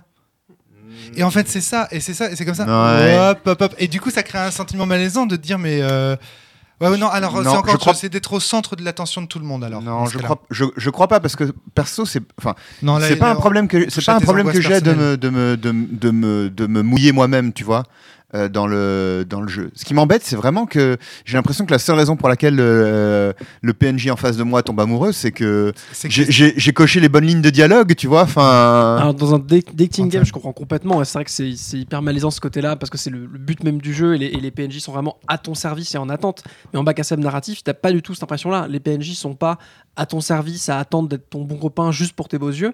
Ils vont s'attacher à toi que si jamais tu investis du temps et de l'émotion avec eux que tu fais des choses qui vont qui, qui ou, réellement dans leur personnalité avec le meneur qui les joue en, en, en- sincérité ils s'attachent à toi il y a des PNJ qui vont t'envoyer chier si jamais ils t'apprécient pas euh, ton, caractère de ton personnage. Faut pas penser que dans le bac narratif euh, les gens sont euh, à attendre un peu partout de se lier à toi gratuitement. Ça demande de la sincérité et donc ils s'attachent à toi pour des raisons peut-être que tu peux ignorer ou ne pas ne pas mesurer mais qui sont du point de vue du meneur cohérentes Natacha, tu tiques. En fait, je, je réfléchis. Je... Parce qu'en fait, j'ai l'impression que pour Fabien, c'est encore un problème. C'est euh, qui, qui tombe amoureux d'une page blanche, tu vois. Ah, Ah, Fabien mais a l'air on- d'acquiescer. Qui tombe amoureux. Ah mais on est, on est, je pense, je pense que la page blanche, elle, elle, euh, peut-être du point de vue du joueur, tu peux te dire que tu as une Oui, mais page blanche peux- que tu rien rempli, mais en très peu de temps, dès que tu joues deux dialogues, tu, tu, tu, tu communiques énormément de choses. Bah, j'ai euh. l'impression que c'est pas l'expérience de Fabien. Alors, euh, Alors, dans notre expérience, euh, le personnage n'est pas Valentin. tombé amoureux de ton personnage, tu vois. Oui, moi j'ai la sensation que c'est peut-être euh, sauter les étapes, c'est-à-dire tu peux être intéressé. Oh, attention Céline, par- ton, ton micro euh, déconne. Attends, je vais juste le rebrancher. Hop, voilà, vas-y. Tu peux être intéressé par, tu disais Tu peux être intéressé, attiré par quelqu'un sans bien le connaître, et donc quelque part il y a le côté, bah pour l'instant tu vois que la couverture du livre, et en fait tu t'approches et quelque part Fabien construit son personnage en même temps que le PNJ interagit avec lui, et les constructions se font en même temps, la relation se crée en, en même temps que Fabien crée son le- personnage. je me- si je me rappelle bien, notre partie, le personnage non-joueur avec lequel tu as interagi, c'était un mentor en fait. Quelqu'un qui a eu la. Non, c'est pas lui? Ah non, non, c'était euh, c'était une nana que, bah, à laquelle j'ai énormément passé dedans. pour. euh, c'était celle qui devait organiser une. Il y avait une histoire de fête. Euh, ouais, alors le truc. Bon, alors moi aussi, c'est que Ouais. j'ai joué d'une manière qui m'était propre, mais qui était. Enfin, j'ai pas cherché c'est que contrairement à Céline qui est allée épuiser tous les personnages, euh, épuiser au sens euh, être exhaustive sur tous les personnages, moi je me suis attaché à un personnage et euh, je l'ai Ah oui, c'est vrai, tu je l'ai voulais euh, je l'ai l'aider pisté quoi. à, à fond quoi. Enfin, mais, mais parce que je le trouvais cool dès le, dès le début quoi, et que je voyais pas vraiment l'intérêt d'aller chercher quelqu'un d'autre si, euh, si ça matchait avec euh, ce- celui-ci. Hmm, très bien. Très bien. Dans, euh, dans Trip to Skate, je vais juste euh, re- revenir à ça. Dans Trip to Skate, il y, a un- il y a un passage après la création de personnage qui dit en gros euh, le personnage n'est jamais fini. Et donc, cette fiche de personnage, on l'a établie ensemble au départ, mais vous pouvez toujours revenir dessus, gommer des aspects, refaire, etc. Ouais. C'est pas une page blanche, mais c'est une page qui est toujours réinscriptible. Mais au point que tu peux changer de parent en, cours de campagne. hein. C'est, euh, on est presque au niveau de la contrainte narrative de Jojo Bizarre Aventure. hein. Si tu veux changer Ouais. de sexe en pleine campagne, tu peux le faire, ouais. quoi. Non, mais vraiment. Pardon. Je- je- je- je- donc, euh, donc, euh, donc, du coup, je me demande si ça se rapproche pas là aussi de, de ta contrainte. On n'est pas sur une page blanche, mais non, t'aimes pas. Il y, a- y cet ennui de Trop d'amont, en fait, tout trop d'en le- amont. Ouais, tout le tout le passé du personnage ne sera jamais joué et va faire un, va un peu dissonner en fait euh, avec Ah, la si, partie. on le joue en scénar solo dans Trip to Scale. J'ai posé un problème à, à Valentin comme ça sur Demiurge Academy parce que je lui ai dit que euh, alors j'avais une meilleure amie parce que j'avais créé vraiment quelques tout petits éléments et elle n'était pas avec moi à l'académie. Et à un moment, j'ai dit que je lui écrivais une lettre et ça a beaucoup gêné Valentin qui voyait pas comment euh, utiliser cet jeu, élément dans la dans la fiction. Excellent, excellent. Très Enfin voilà. Très Donc, bien. euh, Très moi, j'ai un intéressant, peu, Valentin. euh, J'ai un petit peu fait le tour. Si euh, Ouais. vous avez des remarques ou questions ou. euh, Non, moi, Moi, il y a une chose que je voudrais ajouter. euh, c'est quelque chose qui a, transparaît dans toute la discussion qu'on a eue là, mais j'ai un petit peu envie de l'expliciter.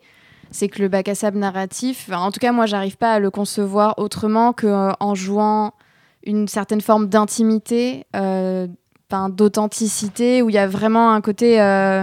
Ça se ressent très très bien dans, le, dans les discussions. voilà, c'est ça. Mais c'est pas. Enfin, j'ai la sensation que.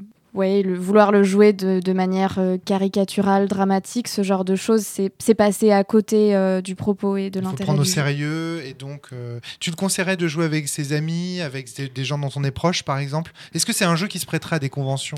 Euh, alors, typiquement, bon, évidemment, ma campagne avec Valentin, euh, c'est quelqu'un que je connais très bien, donc là, la, question, euh, c'est pas posée, mais même dans la partie que j'ai jouée avec Simon et Manon Lee, eux, je les avais jamais rencontrés, et j'ai pas eu la sensation que ça poserait problème.